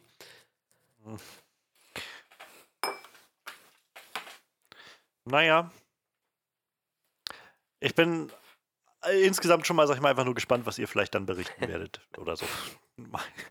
ähm, nicht, dass das was ändern wird, wahrscheinlich daran, dass ich mir diese Filme nicht angucke, aber Ja, ich, interessiert bin ich trotzdem an, an eurer Meinung daran. ja, dann sind wir, glaube ich, durch mit unseren Highlights der Woche. Das freut mich nämlich sehr, denn dann können wir jetzt nämlich gleich über Spider-Man Far From Home ist der neue Film. Far From Home Mhm. reden.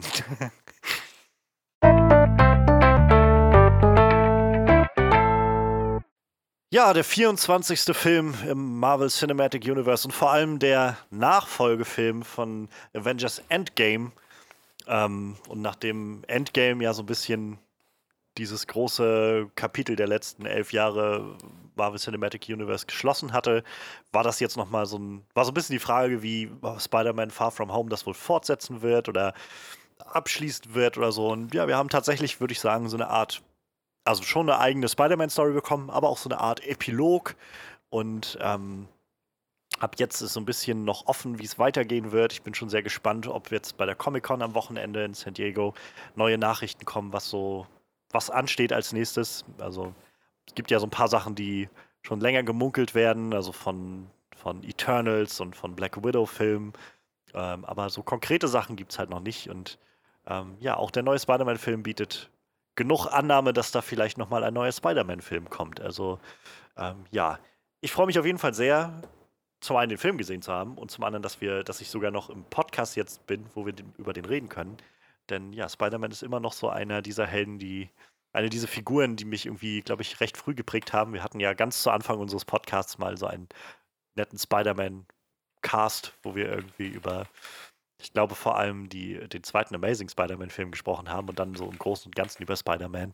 Und ja, also ich, ich habe mich in den letzten Wochen noch immer wieder sehr so zurückerinnert gefühlt an die Zeit, als ich als, als ja junges, junger Teenager noch ähm, die, die ersten Filme gesehen habe mit Tobey Maguire und die einfach großartig fand. Und äh, deshalb war meine Anspannung auch tatsächlich ziemlich groß auf den neuen Film jetzt. Zumal Homecoming auch ziemlich gut war. Ja, und jetzt ist er da. Jetzt äh, haben wir den Film bekommen. Tom Holland ist zurück. Jake Gyllenhaal ist als Mysterio gecastet worden. Der Held ist in diesem Film. Jedenfalls äh, haben die Trailer es so dargestellt. Ähm, Nick Fury spielt eine recht große Rolle in dem ganzen Ding.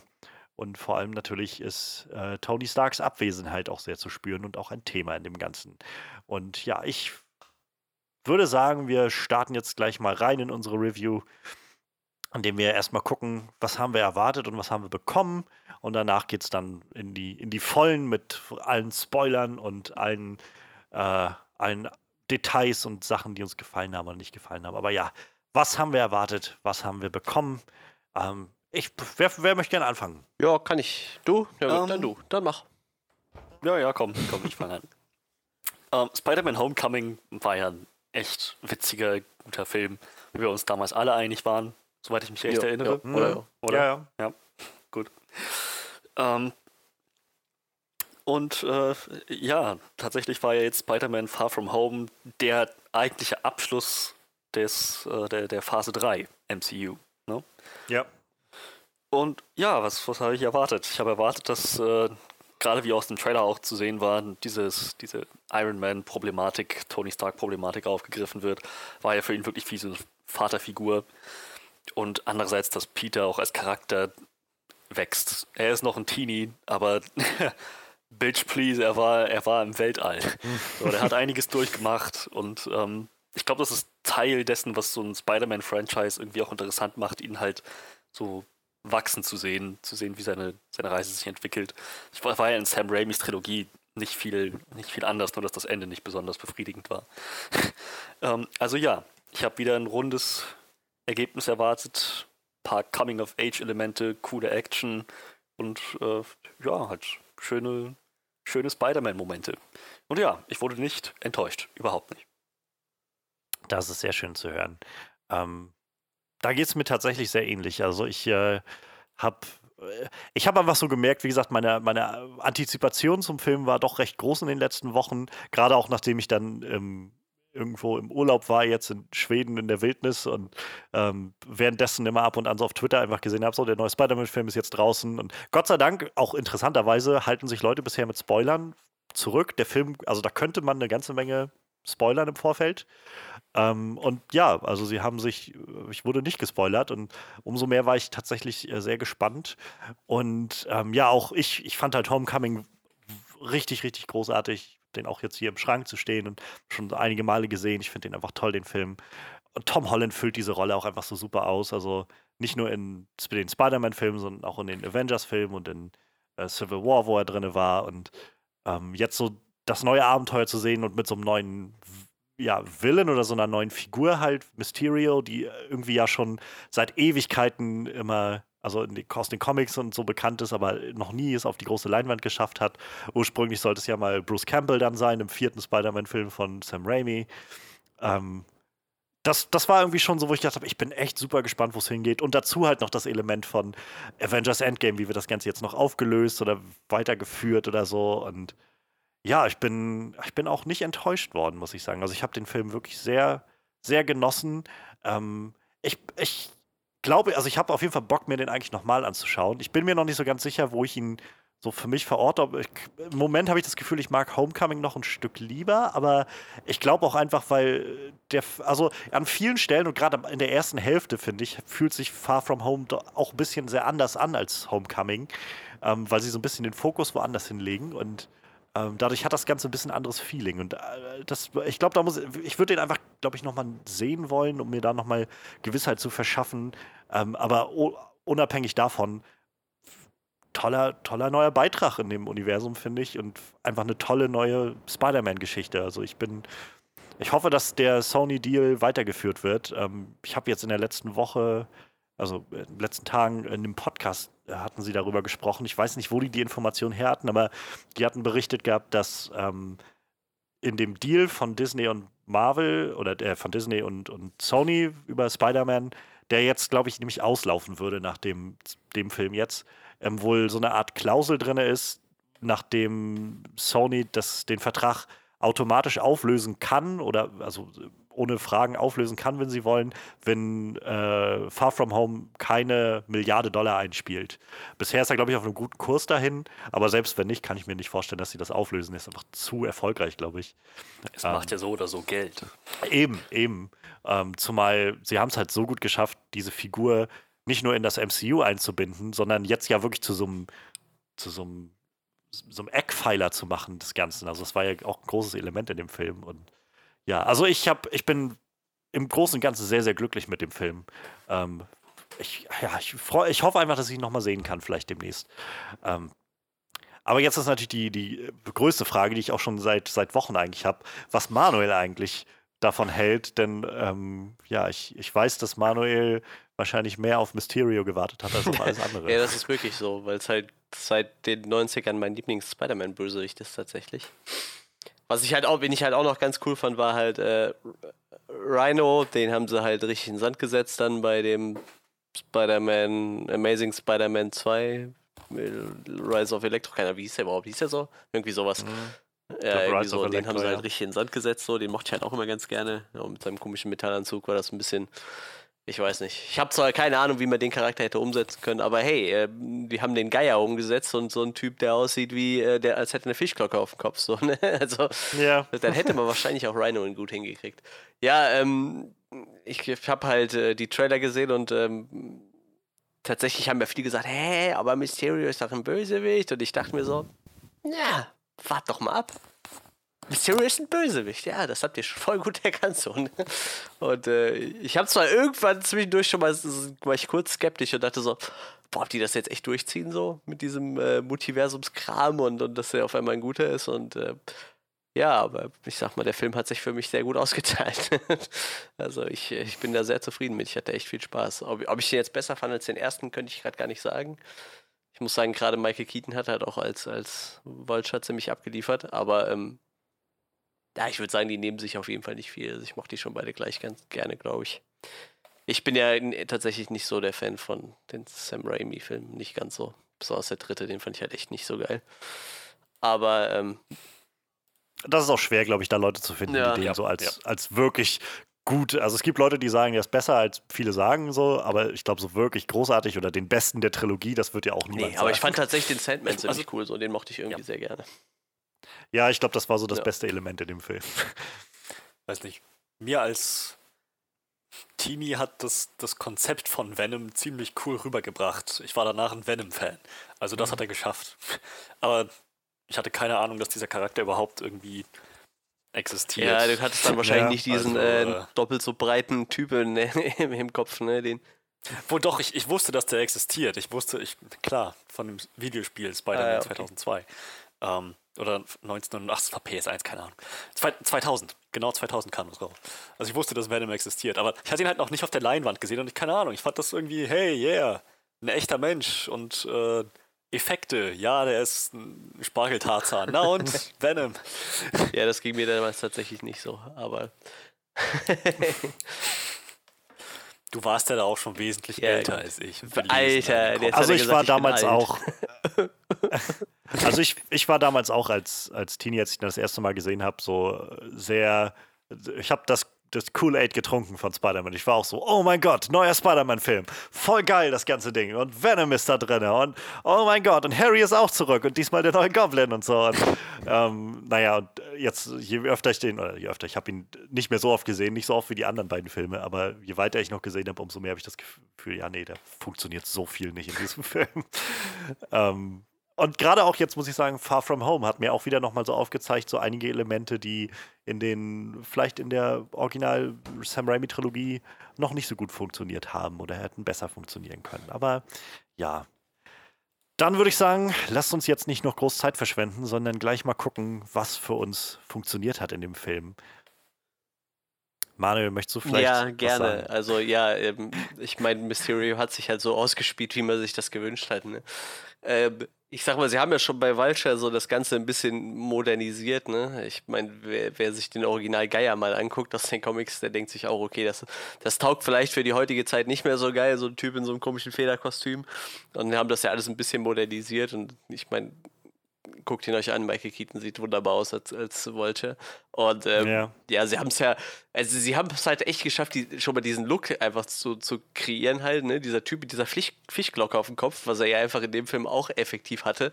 Ähm, und dann aber auch diesen, dieser Charakter, das ist ja einfach nur so, so ein Betrüger bis hinten gegen. Also sowohl in den Comics als auch natürlich dann im Film. Und äh, die hat das so schön rübergebracht. Und dann halt diese Idee mit den Drohnen. Ne? Also ich kann mich daran erinnern, in dieser Comicserie damals hatte der so, so kleine Würfel, die halt so Illusionen erzeugen konnte. Und das hätte halt auch nicht funktioniert. Ne? Wahrscheinlich genauso wenig wie ein Geierkostüm. Ne? Und ah, ich fand diese Idee mit diesen Drohnen dann, das hat sich so gut ausgezahlt. Und dass er, genau das ist eingetreten, was mal wahrscheinlich so die Mysterio-Fans sich erhofft haben, dass diese ganzen Elementals einfach kompletter Bullshit sind und der Typ die einfach nur mit seinen, seinen, seinen Würfeln, äh, mit seiner, seiner Illusionstechnik da irgendwie hinkriegt.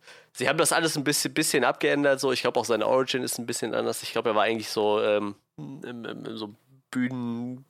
Pyro-Effekt-Typ oder so und, ja. oder so Hollywood-Mensch.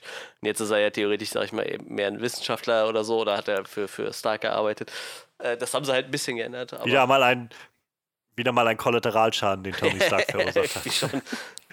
Selbst wenn er tot ist, kommen seine Villains noch zurück. ja, und ich finde, das hat aber halt e-, echt gut äh, reingepasst in die Rolle. Und wie gesagt, als, als dann der Plot-Twist kam, so, ich glaube, es war die Szene in der Bar, wo sie es wirklich aufgelöst haben, wo man im Endeffekt ja, ja eh schon, war schon eigentlich klar war, was passiert, so, aber ja, das war echt wunderschön. Ich habe mich echt gefreut.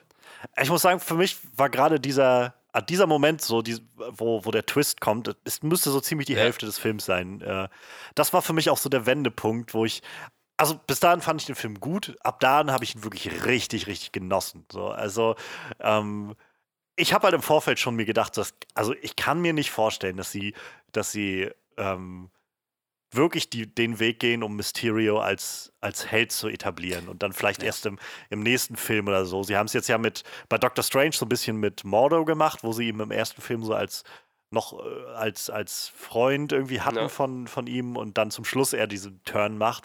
Jetzt wahrscheinlich für den kommenden Doctor Strange-Film, wenn dann einer kommt. Und, aber ich konnte mir nicht vorstellen, dass sie so weit gehen mit und dann Mysterio vielleicht erst im nächsten Film irgendwie so flippen lassen.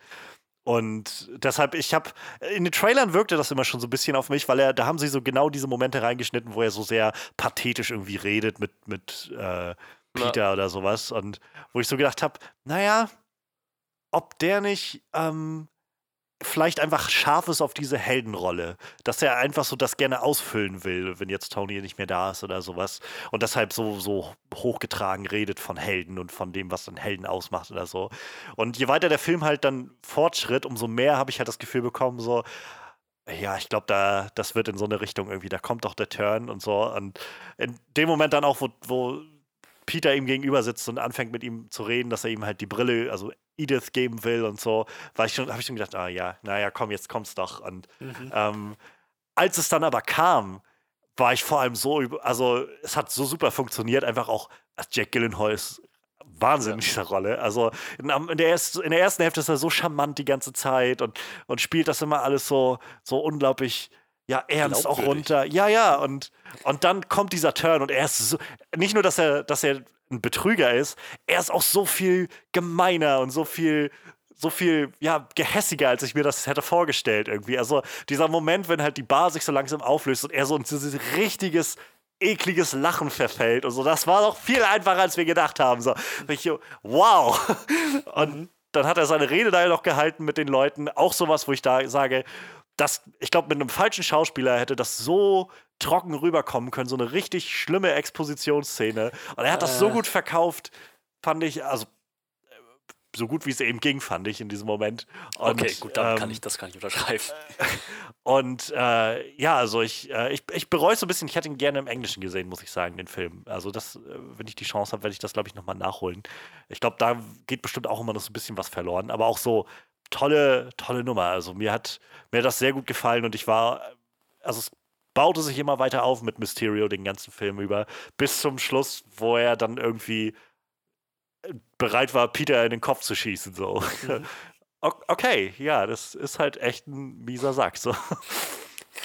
Ähm, man muss dazu sagen, ja, wir haben ihn auf Deutsch gesehen, aber wir hatten den Vorteil, dadurch noch so einen kleinen Wink an die originale Spider-Man-Trilogie zu haben aus unserer Kindheit. Die Synchronstimme von Jake äh, Gyllenhaal, Gyllenhaal, wie auch immer, ähm, ist dieselbe wie von Tobey Maguire in Sam Raimis Trilogie. Ja. Also hatten ich, wir jetzt nicht nur einen Spider-Man Voice Actor Cameo von damals, sondern auch äh, daneben den natürlich den, den J.K. Simmons Cameo. Oh, das war großartig, oh, ja. ja. Ah, das war echt gut. Das ist das erste Mal, dass das passiert ist, ne? Dass wir den Charakter quasi nochmal in einem, in einem äh, Reboot nochmal besetzt haben. Ne? Das ist echt total gut. Ja. Fand ich super. War das nicht in äh, mm, ich na, es in derselben ja, Rolle, ja, meinst also, du? Ja, ja, genau. Ja, okay, ich ja. Äh, Schauspieler ja, wahrscheinlich besetzt hatten wir schon mal, aber dann in anderen Rollen meistens. Ne? So Chris Evans ist ja auch nicht das erste Mal. Ja, bei Hulk hatten die das doch mit. Ach Gott, wie hieß er? Ähm, der hat dann jedenfalls in den in, in den neueren Hulk-Filmen so einen so Türsteher gespielt bei diesen Labor. Ach so, äh, genau. Lou Ferrigno, genau. Ja, ja stimmt. Der einzige, der mir jetzt tatsächlich gerade einfallen würde, auch ganz aktuell, wäre ähm, James Earl Jones, der in ja, dem ja, alten okay, ja, König der Löwen schon Mufasa gesprochen hat und jetzt auch in dem neuen. Aber ansonsten, ja, das ist eigentlich eher unüblich. Und ich kann mich auch erinnern, wie in den letzten Jahren irgendwie auch immer die Spekulation schon groß war. Naja, wann werden sie wohl J. Jonah Jameson, äh, Jameson einführen wieder in das neue Universum und wie wird das Ganze dann wohl, also wie wird der wohl aussehen, wer wird den spielen? Weil einfach naja, die meisten Leute haben nun mal irgendwie J.K. Simmons im Kopf, weil er das so, so Faust aufs Auge, perfektes Casting ja. war irgendwie dafür. Ja. Und ähm, ich weiß, viele haben schon so spekuliert, vielleicht für eine neue Generation könnte irgendwie ähm, so, äh, ich will, ich bringe die Namen immer durcheinander, ist das Ice Cube oder so? Oder der von, von, von 21 Jump Cube, Street ja, und 22 Jump Street, der da den Ice Cube, genau, der da den, den Chief spielt, dass der so, der könnte das wahrscheinlich auch ganz gut raushängen lassen, so diesen Typen und so. Und naja, und dann ging halt auch diese, diese Szene los und man hörte erst noch die Stimme und dann sah man ihn und ich dachte so, oh mein Gott, sie haben, sie haben wirklich, sie haben es gemacht, sie haben J.K. Simmons zurückgebracht.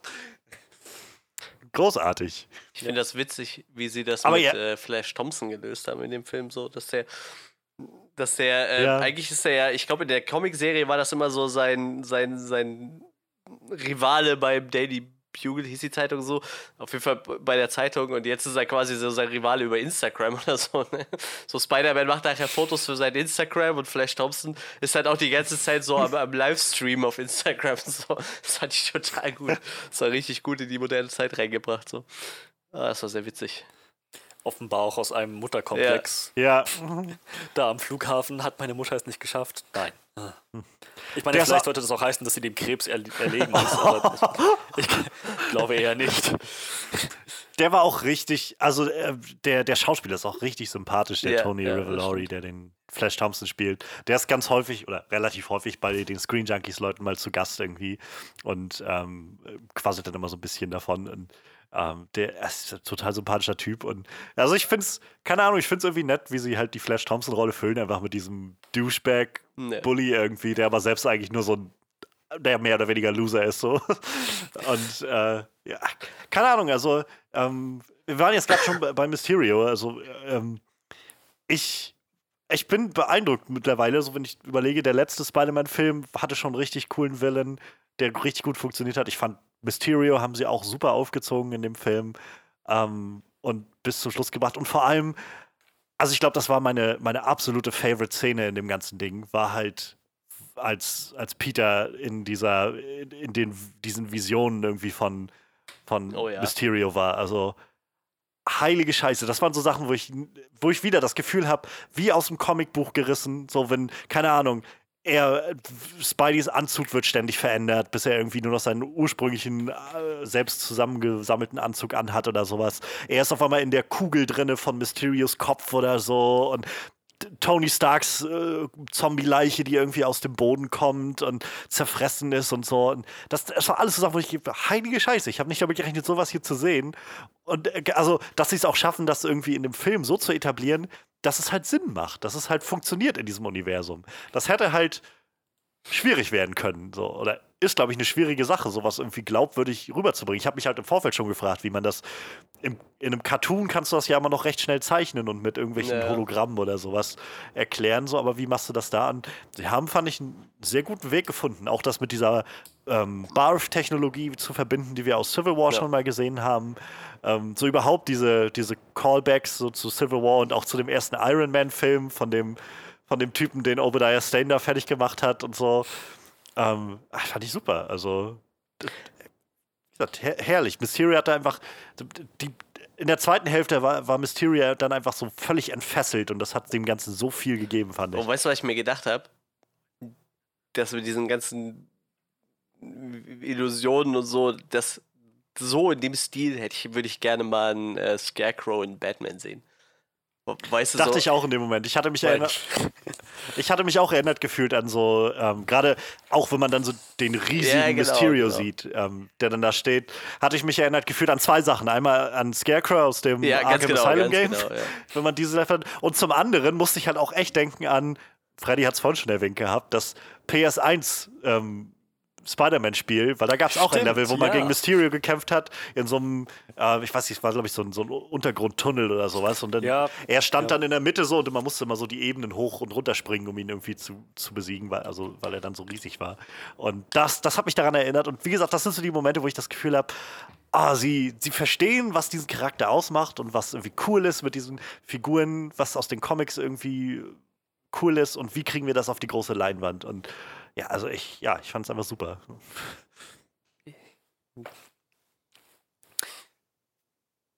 Ja, äh, definitiv. Ich überlege gerade, ob ich äh, noch irgendetwas Sinnvolles äh, beisteuern kann. Der Soundtrack ist dope. Ich meine, das, das Spider-Man-Thema kennen wir ja schon seit Spider-Man Homecoming. Ja. aber weiß nicht, gerade in diesem Film, also dieses, gerade dieses Heroische, das so schön hervorgehoben mit der Action. Keine Ahnung. Ja, sie wussten halt auch seit Jahren schon immer total gut das uralte Spider-Man-Theme immer wieder rein. Ne? Dieses ganz, ganz uralte Spider-Man-Theme. Das ist ja immer so tragend für jedes Spider-Man-Theme. So, ich weiß nicht, ist das von der Serie oder was? Ja, ja, ich glaube, es ist die 70er-Jahre-Serie. Also, das ist ja quasi. Spider-Man, Spider-Man. Dieses Thema ist ja quasi immer das Main-Theme von Spider-Man so. Das ist halt total krass, nur halt ja. total episch orchestral äh, äh, aufgenommen dann, hat eingespielt. Also das, ich finde das total episch. Irgendwie, das, das weckt halt immer Erinnerungen. Ich glaube, das kannst du halt in 20 Jahren immer noch genauso bringen. Ne? Die Leute werden immer dieses das, das erweckt halt immer Erinnerungen an alles, was man so mit Spider-Man verbindet, glaube ich. Ja. Wie? Du willst mir erzählen, das war nicht das Spiderschwein-Thema aus dem Simpsons? Wenn du das ist, weißt du? Das gab ja, schon du das vorher? Ist, wenn Leute sagen, hey, das klingt wie das Spider, äh, Spiderschwein-Theme, äh, Spider. Spiderschwein. Spiderschwein. Dann, äh, ja, wenn du das ist, weißt du, aber es weckt auf jeden Fall irgendwie immer Erinnerungen und sie bauen das halt echt immer gut ein. Das klingt halt auch immer irgendwie ein bisschen moderner und, und anders, aber schon halt immer dasselbe Thema. So. Das, ich finde es ganz nett. Ja. Um vielleicht mal äh, vom diesem Nostalgiefaktor äh, abzusehen. Ich fand dieser ganze Subplot mit Ned, den fand ich Fand ich unheimlich amüsant. Ja. Ich glaube, für sehr viel mehr war er auch nicht da. Nett ist in diesem Film ein bisschen zurückgetreten als dieser Guy in the Chair, ist der ja. Mann im Stuhl. Aber es war halt witzig zu sehen, wie er so einfach völlig natürlich im Handumdrehen alles erreicht, was Peter so gerne erreicht hätte mit ja. MJ und wofür er so hart kämpfen musste. Vor allem auch was dann auch genauso schnell wieder verliert. Ja, und, und vor allem, wie er dann auch immer darüber geredet hat. So, das ist keine Ahnung, sie, land, also sie, sie, landen mit dem Flugzeug und er ist dann auf einmal mit Betty zusammen oder sowas. Und hey, was, ist mit dem, was ist mit dem, mit dem Junggesellenleben oder sowas? Weißt du, das, das hat ein, ein, ein junger Mann gesagt. Das waren die Worte eines Jungen. Ja, ein, die Worte eines Jungen, der jetzt zum Mann geworden ist. so. herrlich, einfach. Die, die, haben halt einfach so eine tolle Chemie alle miteinander und sie haben es halt. Äh, sie haben halt, glaube ich, in dem Film hatte ich das Gefühl, mehr als in Homecoming diesen Nebenfiguren so ein bisschen mehr Platz eingeräumt. Was ich nett fand. Also es hat halt dem Ganzen ein bisschen Charme noch gegeben. So dieses, dass man halt immer das mit äh, Ned und, und Betty hatte. MJ hat eine viel größere Rolle bekommen als im letzten Film. Man hat so ja. wirklich ein Gefühl von ihr bekommen in dem Film jetzt. Ähm, auch so di dieses Lehrer-Duo war irgendwie immer wieder da. Ähm, da haben sie gerade in der ersten Hälfte halt deutlich mehr gemacht. Auch mit, mit Happy und mit, äh, mit Tante May. Fand ich auch irgendwie sehr schön, was sie da gemacht haben. Überhaupt Happy, muss ich auch sagen. Ich meine, Happy Hogan ist halt ein netter Charakter so. Ich kann mich nicht erinnern, wann ich ihn das letzte Mal so, so genossen habe in diesem Film. Also auch so, so als so einen ganz elementaren Part so wahrgenommen habe. So, dass die Iron Man-Filme sind halt schon fünf, sechs Jahre jetzt her mittlerweile. Und seitdem war er ja eher immer nur so mal am Rand irgendwo zu sehen. Und in Homecoming war er ja auch eher so dieser, ja, er hat halt keine Zeit mit irgendwem zu quatschen und so. Und in dem Film war er jetzt halt doch auch davon geprägt, halt, dass Tony nicht mehr da ist und so dieses, ich, ja, ich kümmere mich um dich, äh, Peter, und äh, ich versuche halt irgendwie, dass wir das auf die Reihe kriegen und das zusammen irgendwie durchstehen. Und das hat mir auch sehr gut gefallen, muss ich sagen. Aber was ich noch anmerken wollte vorhin, äh, wo wir schon beim Soundtrack waren, ähm, ich mochte den Soundtrack auch sehr. Also ich finde, Michael Giacchino macht da tolle Arbeit. Der war ja auch bei dem letzten Homecoming schon, ähm, hat er die Musik gemacht. Und tatsächlich nicht nur in den, den großen bombastischen Momenten, die halt sehr heroisch und toll aufgezogen waren. Ich fand auch gerade die, die ruhigen Momente irgendwie sehr, sehr schön. Also es gab so in diesem, ich sag mal, dieser anderen Ebene dieses Films, die halt nicht so sehr Spider-Man war, sondern wirklich mehr dieses Coming-of-Age-Ding, ähm, das hat so, also für mich super funktioniert. So gerade diese Momente zwischen Peter und MJ. Ach, fand, ich, fand ich einfach toll. Und da, da, fiel mir beim Schauen auch schon so auf. Die Musik hat das irgendwie immer sehr schön getragen, weil man so ganz dezent, ich finde gerade bei solchen Sachen kann es immer zu viel werden, ganz schnell. Aber es war immer so on point irgendwie. Hat mir, ich hat mag das immer sehr gerne, wenn die, ja. ähm, also Marvel hat ja immer so ein Händchen dafür, die, die äh, Leute zusammenzuhalten, wenn die merken, das harmoniert ganz gut. Ne? Also du hast ja hier wirklich, klar, das Produzentenduo ist ja eh meist dasselbe so. Äh, du hast denselben Regisseur, du sagst gerade schon, der Typ, der äh, die Musik komponiert hat, war derselbe so. Und ich finde, sowas merkst du halt, ne? Und ich, ich glaube auch, das tut so einem Film gut, wenn die wenn die Leute irgendwie ähm, ähm, ähm so enger miteinander verwachsen. So, oder auch zum Beispiel wie James Gunn bei den Guardians, so, wo du halt direkt merkst, okay, die Leute stehen halt schon geschlossen irgendwie hinter ihrem Regisseur, wenn es halt sein muss, ne? Und äh, ich, ich glaube, mhm. das merkst du halt so dem Film an irgendwo, ne? Wenn die Leute halt irgendwie schön zusammenwachsen und gerne miteinander arbeiten halt. Ne? Und ich, ich glaube, das hast du hierbei halt auf jeden Fall ja. auch. Und ich finde, das merkt man der ganzen Produktion halt irgendwie an, ne? Dass die Leute da alle Spaß haben. Ein bisschen wie bei wie bei Chris Nolan und Hans Zimmer, die sich halt anscheinend ja, auch gefunden haben. Und ach so, ähm, wie du es gerade so schön gesagt hast, der Typ, der die Musik komponiert hat, den kennen wir tatsächlich, du und ich, äh, Manuel. Und, äh, und zwar nicht nur aus äh, anderen Marvel-Filmen wie Doctor Strange, sondern Michael Giacchino. Oh, ja, ich, glaube Giacchino. Ich glaube Giacchino ist das. Giacchi, Giacchino, ach Gott, italienischer Name und englischem. Ja, ich weiß schon, was du sagen willst. Äh, wie auch immer das ausgesprochen wird. So, Johannes, du meintest, du hast es? Giacchino? Giacchino, glaube ich, wird er ausgesprochen. Giacchino. Giacchino. Genau. Michael Giacchino hat auch den Soundtrack zu ja, ja, Lost geschrieben. Absolut, absoluter Wiedererkennungswert. Was auch immer man daraus hört, ich weiß sofort, yep. Das Geilste ist, dass Lost ja eigentlich noch nicht mal ein Hauptthema hat, ne? So, Lost hat ja auch kein Intro oder so, ne? Lost ist halt einfach, die Episode startet, dann kommt nur dieser Lost-Schriftzug mit dieser mit diesem Hintergrundgeräusch so. Und, und, das reicht halt schon irgendwie, ne? Also wenn er dafür zuständig ist, einmal das, das. Aber einmal das ist ja genau, das ist ein bisschen wie mit der Audi-Werbung, dieses das ist wie so ein, so ein Sound, ja. den man sofort wiedererkennt. Ja, das ist Lost. Aber es gab auch halt so kleine ja, ja, Motive, Fall, ja. die in Lost immer so. Das ist richtig. Ach, ich weiß nicht, überhaupt der, dieser ganze Soundtrack. Wunderbar, wunderbar. Herrlicher Soundtrack. Gut, hat, ja, also Lost und Spider-Man Far From Home. und, und Doctor Strange. Sie haben halt auch wieder sehr schön so ein paar Coming of Age, also so aus der Coming of Age Phase der Filme, so, so 80er, 90er, so Titel mit reingebracht, so ein bisschen Ramones ja. war irgendwo dabei. Ähm, auch wundervoll der ACDC-Moment, ähm, das nochmal so reinzubringen. War auch irgendwie nochmal so ein schöner, ja, sch schöner, schöner Abschluss irgendwie für Tony Stark, so nochmal so ein Nachgesang irgendwie in dem ganzen Film eigentlich, der da so stattgefunden hat. Ähm, seine Figur, also sein Ab seine Abwesenheit sozusagen war ja doch sehr zu spüren in, äh, in dem ganzen Film und dann irgendwie diesen Moment zu haben mit Peter, der dann anfängt, an seinem Anzug zu arbeiten. Sehr im Style, wie Tony Stark das gemacht hat. Ähm, und dann Happy, der irgendwie die Musik dazu auflegt. Das hatte, hatte nochmal echt so einen schönen, also fand ich so einen schönen Moment von, wir haben in Endgame irgendwie Abschied genommen von Tony und jetzt gab es nochmal so einen Moment Ruhe, um das irgendwie, um so wirklich so das nochmal zu, zu, Rück, Rück, der Rückschau zu halten und so ihm nochmal, weiß ich nicht, so, so einen letzten Tribut zu zollen irgendwie. Ja, ich meine, es ging ja schon los mit dieser Fotomontage am Anfang ja. so ein bisschen.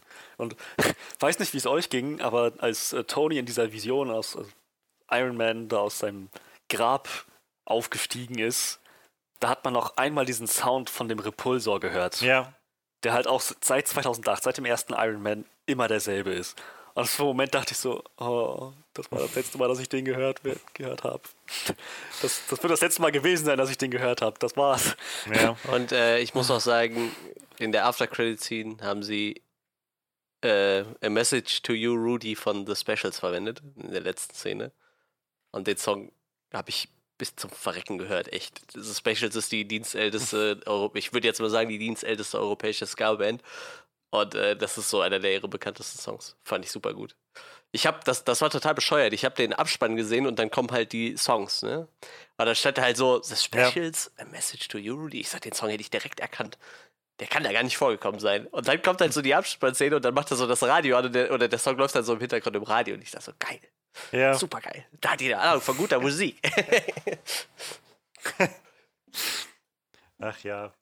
Ähm, zu Tony Stark vielleicht auch noch passend. Ähm, ich habe schon wieder vergessen, was Edith im, im Deutschen jetzt hieß. Es war irgendwas yeah, sehr, sehr genau, krummes, ja. fand ich.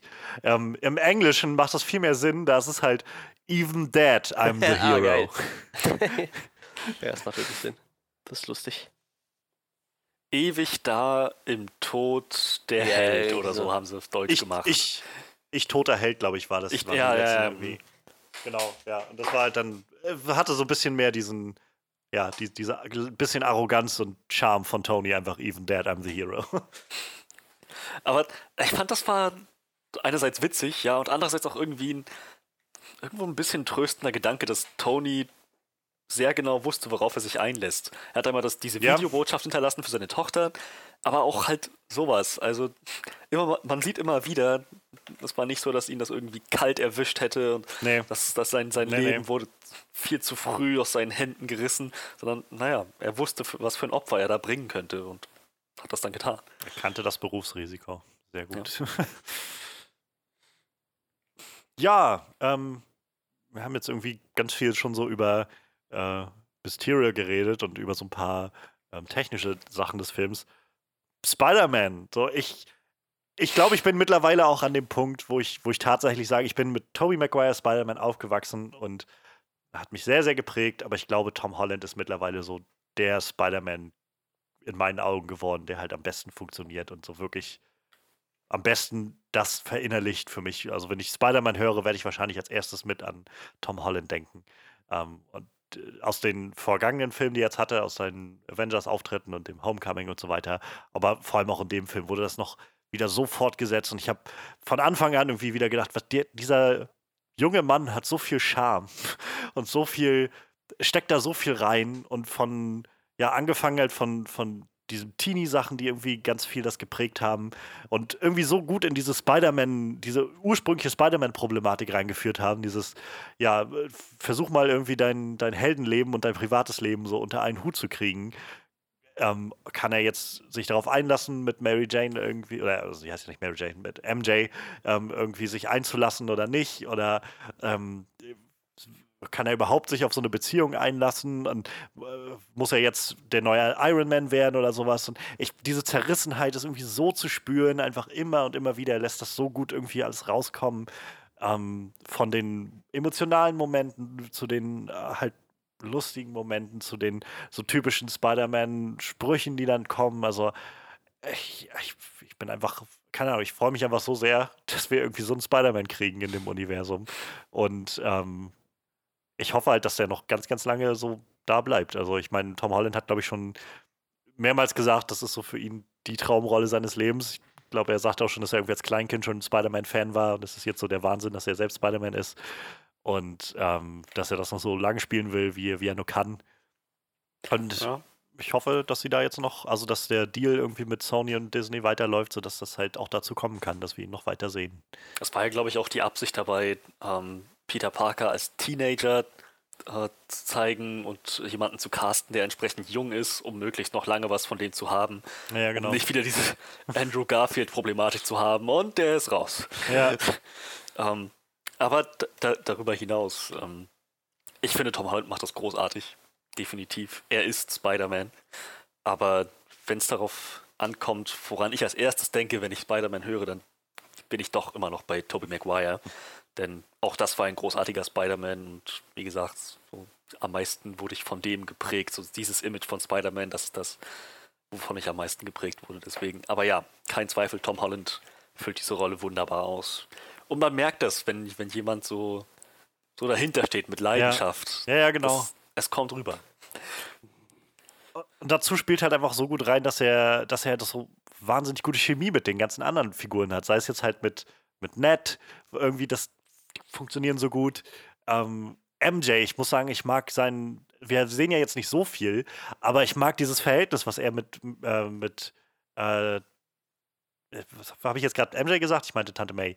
Was er mit Tante May hat, mag ich halt so gerne, dieses Verhältnis.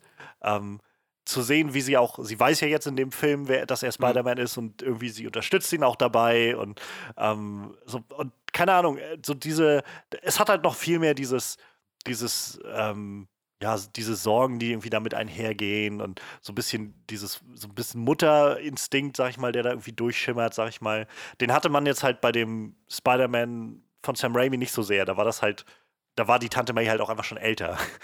Und ähm, hier ist es halt noch deutlich mehr dieses, keine Ahnung, er ruft sie an, wenn er irgendwie Probleme hat mit, mit Mädels oder sowas. Oder halt seine, im letzten Film fand ich das schon so schön, wo sie ihm irgendwie mit ihm ähm, die Klamotten für den Homecoming-Tanz ausgesucht hat und mit ihm getanzt, also ihm Tanzen beigebracht hat und so weiter. Und hier war es jetzt ja auch so, so schöne Momente, irgendwie kleine Momente, aber schöne Momente, irgendwie, wenn er mit ihr telefoniert und irgendwie um Hilfe fragt oder sowas. Oder am Schluss sie ihn irgendwie auch gleich begrüßt und herzlich umarmt. Das sind also Sachen, wo ich auch immer wieder denke, danke John Watts, der Regisseur, der halt auch äh, ganz offen sagt, so ja, wir, wir versuchen halt möglichst in jedem Film neue Dinge zu machen, die wir halt noch nicht gesehen haben mit diesen Figuren. Denn, naja, ich meine, es ist halt der, was ist es jetzt, der siebte Spider-Man-Film oder sowas in den letzten 20 Jahren. Ja. Reiner Spider-Man-Film, wenn wir jetzt mal ausblenden, was halt an anderen ähm, so Auftritten von Spider-Man noch da ist. So, wir müssen halt, also da, da, ist es nur angemessen zu schauen, dass wir irgendwie frische, frische Herangehensweisen finden. Und von den kleinen Sachen, also wie man ihn jetzt irgendwie als Figur inszeniert, bis halt zu der Story, den großen Sachen, wo wir ihn jetzt irgendwie in Europa gesehen haben, mit so ganz neuen Sachen. Und wieder dieser Konflikt, der irgendwie in diesem Film so schön drinne liegt, zu sagen, ich, ich, ich will auch einfach mal Pause machen. So. Ich will nicht immer Spider-Man sein. Ich will auch einfach mal nur normaler Junge sein können, solange das noch geht. Gerade nach den Ereignissen, die er jetzt irgendwie durchgemacht hat mit Endgame, ist das total verständlich irgendwie. Und ja, also das, diese Herangehensweise, wenn sie so dabei bleiben, gerne, nehme ich immer gerne noch ein paar Spider-Man-Filme mit. Ja, ich muss sagen, ich habe jetzt Spider-Man noch nichts gesagt, also ich mag Tom Holland auch sehr gerne in der Rolle. Ist auch echt ein sympathischer Typ. Ich glaube auch außerhalb von Spider-Man so. Ich, ich finde, der ist, der ist halt auch das ist halt so eine gute Kombination aus lustig und äh, ja, dem, was halt so ein Teenager durchmacht. Ne? Also der Spider-Man, nicht Tom Holland. Äh, der Spider-Man-Charakter. Ja. Und äh, was ich tatsächlich aber noch abgefahrener finde, finde ich halt diese neue Version von, von MJ halt. Ne? Weil ich finde den Charakter so schön schräg, weil die ist halt so die hat halt irgendwie sowas mit, hat halt so Verschwörungstheorien und so und ich, ich finde die halt echt irgendwie total super schräg. Also mir gefällt der Charakter so halt echt gut, ne? Ja. Das ist halt echt, ich, ich ich, ich mag die Schauspielerin auch, Zendaya ist sie, glaube ich, ne? Die Musikerin. Ja. Mhm. Ich finde wahnsinnig, also ich wahnsinnig gut, nicht, nicht wahnsinnig. Sie ist nicht wahnsinnig, glaube ich. Ich glaube, sie ist einfach nur wahnsinnig gut und so ein Multitalent. ähm, ich will, will ich gar nicht ja. weiter unterbrechen. Ja, ja, der Charakter ist vielleicht ein bisschen wahnsinnig so. Ich finde, der hat, der hat halt irgendwie so einen, einen leichten Hauch von Wahnsinn. Aber es ist auch sehr schön, auch dieses, äh, dieser Moment, wo sie auf der Brücke stehen und sie, ja, äh, du bist Spider-Man. Äh, äh, ja, okay, das wollte ich jetzt nicht sagen, aber ja, so auch. So, das, war schon echt eine sehr schöne Szene so. Das harmoniert auch sehr gut zwischen MJ und Spider-Man. Ich, ich, mag das sehr gerne, was sie da so geschrieben haben. Ja, die haben so ja. tolle Chemie, die beiden. Also, und das ist tatsächlich so ein Ding, was mir jetzt halt auffiel, gerade als ich das jetzt nochmal gesehen habe. Ähm, gar nicht mal, was die Chemie angeht, aber einfach, was sie aus dem Charakter machen, wo ich das Gefühl habe, ich habe jetzt irgendwie schon ein bisschen mehr ein, runden, ein rundes Gefühl bekommen für diese MJ als tatsächlich ja. bei den Sam Raimi-Sachen. So diese, die ähm, Kirsten Dunst ist halt die Mary Jane Watson, die ich halt irgendwie kennengelernt habe, ganz lange. Ähm, aber den Großteil, der, der, den sie halt verbringt in diesem Film, ist halt entführt zu werden und zu schreien. So. Ja. Und ähm, ist halt irgendwie, das finde ich gerade so erfrischend, das zu sehen, irgendwie diesen Punkt, dass sie halt irgendwie so, so ein bisschen mehr Tiefe noch hat und ähm, naja, jetzt auch einfach schon weiß, dass er Spider-Man ist. So. Und, und vielleicht wir in den nächsten Filmen ein bisschen mehr noch sehen können davon, wie die, deren Beziehung sich entwickelt, ähm, während sie halt weiß, dass er Spider-Man ist und ihm wahrscheinlich auch zur Seite stehen kann bei allem, was jetzt so kommt. Denn da scheint ja jetzt noch eine ganze Menge, also der Status quo ist jedenfalls ziemlich auf den Kopf gestellt ja, am Ende dieses Films.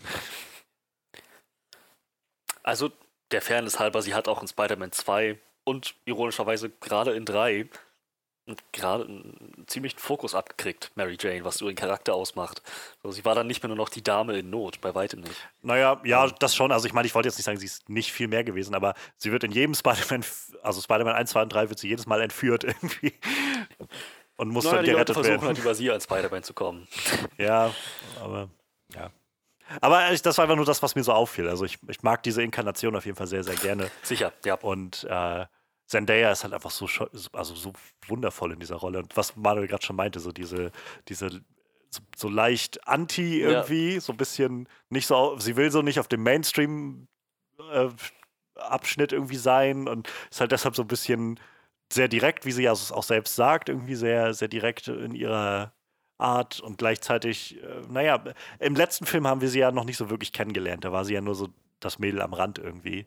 Und hier haben wir jetzt halt ein bisschen mehr bekommen und wie sie auch irgendwie, naja, so ein bisschen mehr Tiefe halt bekommen.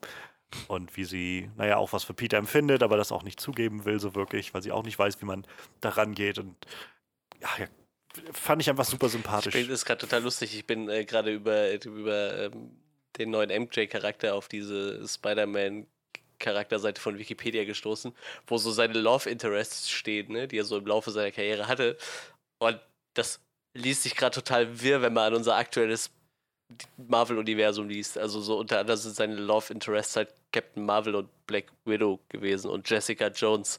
Das kommt jetzt irgendwie ziemlich, ziemlich strange ah. rüber, wenn man überlegt, wie klein der jetzt quasi noch ist in diesem Universum. Ja. Das ist ein bisschen schräg. uh, oh Mann. Wir haben noch keine Gwen nee, Stacy bekommen, ne? Nee. Oder eine GS oder was auch immer die sich einfallen lassen. ja.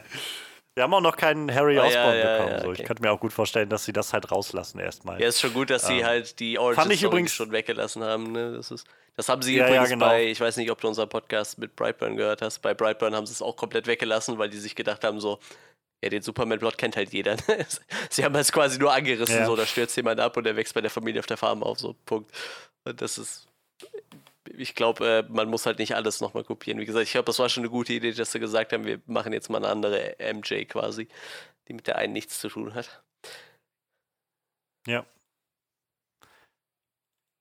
Ja, ähm, was ich gerade noch sagen wollte, zwecks Harry, ähm, sie haben halt Ned jetzt so als, als besten Freundcharakter und witzigerweise hat der Schauspieler von, von Ned, ich habe seinen Namen gerade nicht auf dem Schirm, ähm, hat in Ned äh, vor kurzem gerade gesagt gehabt, dass er sehr, sehr äh, oft schon sich an Marvel gewandt hat und meinte halt, macht nett doch zu Hobgoblin, kommt schon. So. Ich will Hobgoblin sein. Batalon heißt der Schauspieler. Ja, ja, genau, ja, Jacob ja.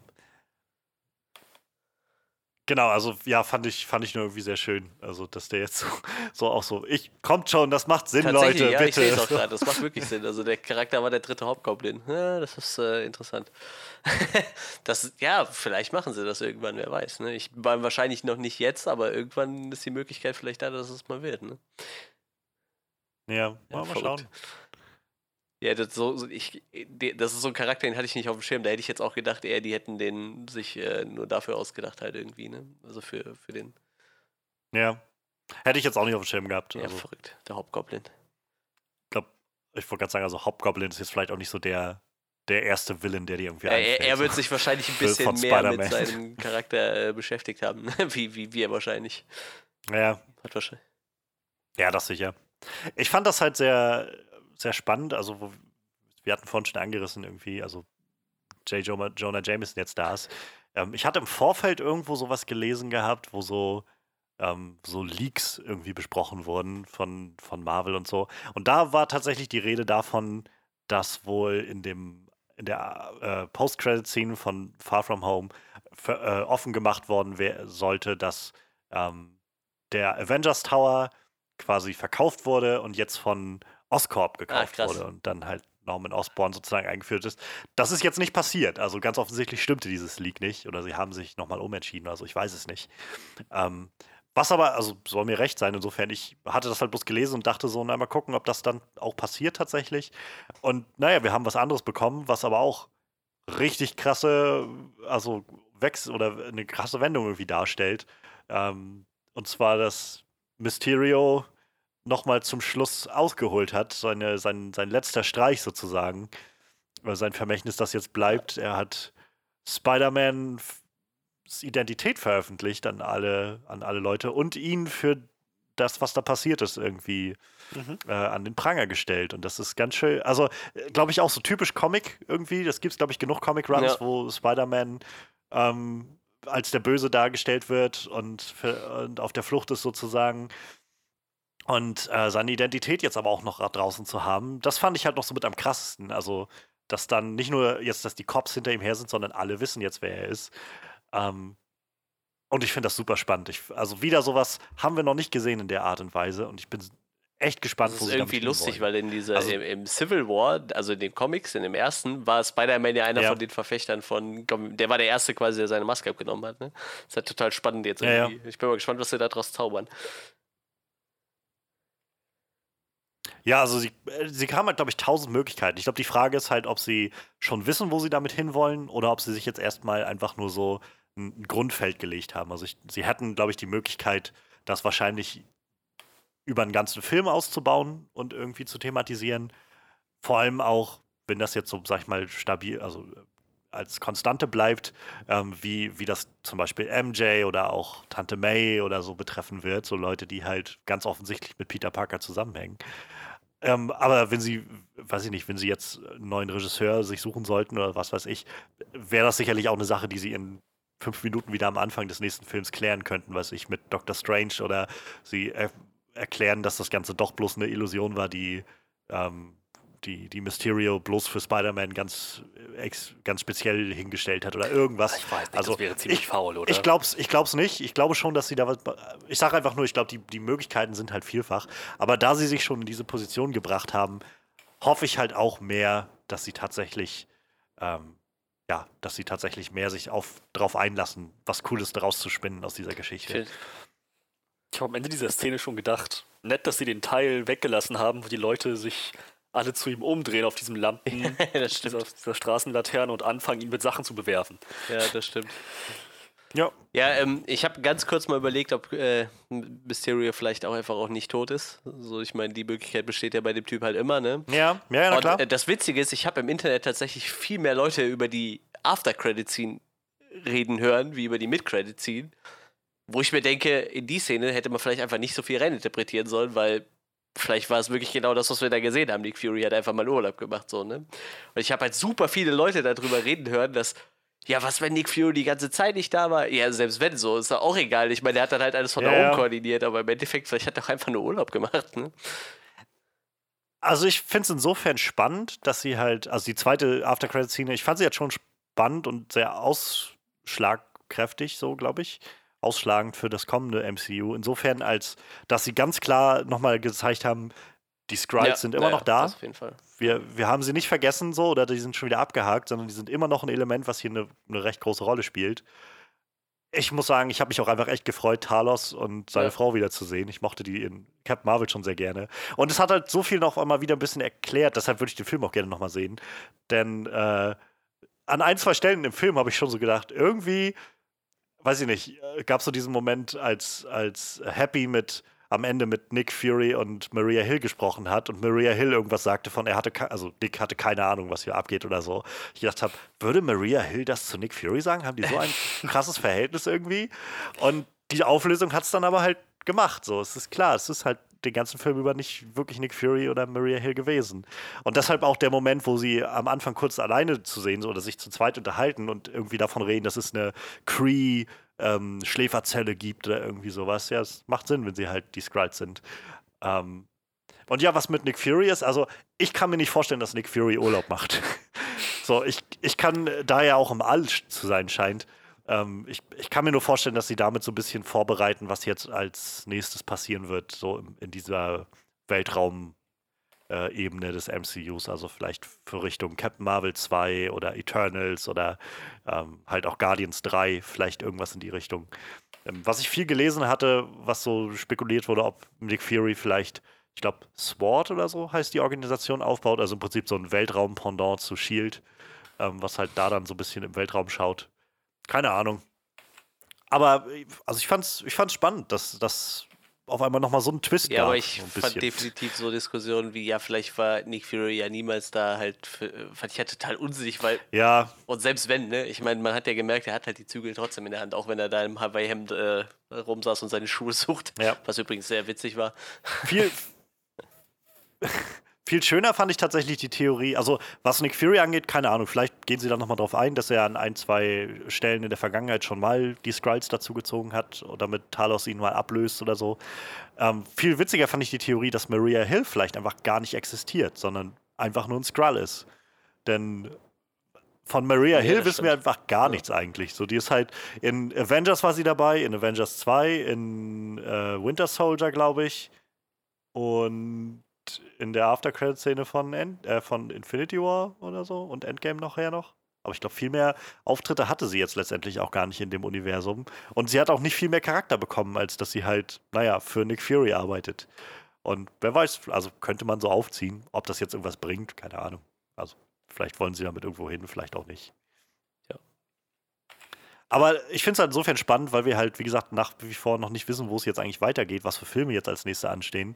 Und die Möglichkeiten sind jetzt, glaube ich, ziemlich groß, so an, an Potenzial, was man da jetzt so rein basteln kann. Sowohl im All als auch auf der Erde. Es gibt auf jeden Fall verdammt viele Abklatschorganisationen von Shield, merke ich gerade. Bond, Sword, Stake, Euromind, Strike, Spear, Steak. Hammer, Armor. Weißt du, ich verstehe Shield und Sword und äh, Hammer, so Waffen und Rüstung. Steak. Wow. ja, ich, ich weiß nicht. Ja, wer weiß, was da noch kommt. Ja. Ja. Ansonsten, was kann man noch sagen? Ähm, ich mochte die Art und Weise, wie dann auch Nick Fury hinter das Geheimnis von Mysterio gekommen ist. So, in dem Moment, wo Happy ihm diese Nachricht geschickt hat, hat für ihn auch auf einmal alles Sinn ergeben. Ja. So, wo er ihn dann befragt hat, so, was, was passiert jetzt da gerade, Quentin? Ähm, und er, er sein, sein richtig yeah. schlechtes Skript vorgelesen hat. Ja. Sie haben sich vereinigt, sie beziehen Energie aus dem Erdkern. Also, in dem Moment, wenn man mal ein bisschen drüber nachdenkt, ein bisschen Abstand dazu nimmt, dann stellt man fest, wow, das liest sich wirklich wie so eine richtig schlechte Fanfiction. Ja, ja, genau. Das ist kompletter Bullshit, oder was sagt Das war, das fällt ihm auch oder? Das was some Bullshit. War übrigens auch so ein Element, was generell fand ich ziemlich cool war, dass Mysterio halt nicht nur Quentin Beck war, sondern halt so ein Team rundherum, die halt alle so ihre Fähigkeiten oder eben auch, naja, manchmal etwas vielleicht überschätzte Fähigkeiten da hinzugebracht mhm. haben. Und ja, also das war halt schon auch am Anfang, so dieses mit, mit der Story von ihm, von der anderen Erde und die beziehen irgendwie das aus dem Erdkern und so. Wenn man das dann, wie du schon meinst, so, wenn man dann davor mal den Kontext hat, dass das halt sich irgendwer ausgedacht hat, mit viel Pathos, der so gedacht hat, oh mein Gott, ist das nicht eine coole Geschichte, so, dann hast du halt wirklich echt das Gefühl von, wow, so blöd kann doch eigentlich keiner sein, oder? ja, ich, also es spielt so ein bisschen, äh, ich weiß nicht, ob wir es schon mal konkret gesagt haben, aber es spielt so ein bisschen rein, wie schon Homecoming. Ich fand einfach den, den Charme und Witz, den der Film hatte, auch immer, also gut. So, nicht jeder Witz hat gezündet, so, aber im Großen und Ganzen war halt, habe ich häufig gelacht. Ähm, sie haben viel schön ausgespielt, so viel auch awkward Humor, also gerade auch, weiß ich nicht, toller Moment war, ähm, zum einen am, gegen Schluss, als Happy mit denen im Tower war und er den Schild wirft und dann noch so meint irgendwie, äh, ich war bei Captain America sieht das immer so einfach aus irgendwie. ähm, aber auch wunderbar fand ich auch den Moment, als äh, Nick Fury quasi bei, bei Peter eingeschlagen ist und bei ihm, äh, bei ihm saß und dann erst nett abgeknallt hat und immer wieder irgendwer an die Tür kam. Das fand ich wunderschön, die Szene.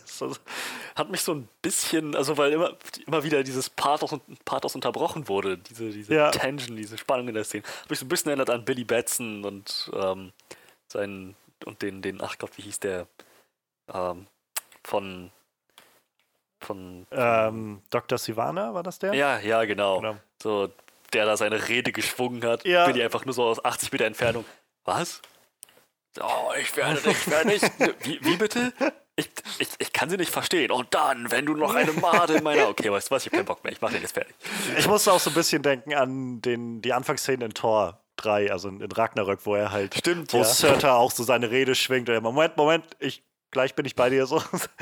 Ich, ich schwöre, ich bin das nicht. Ja, ja.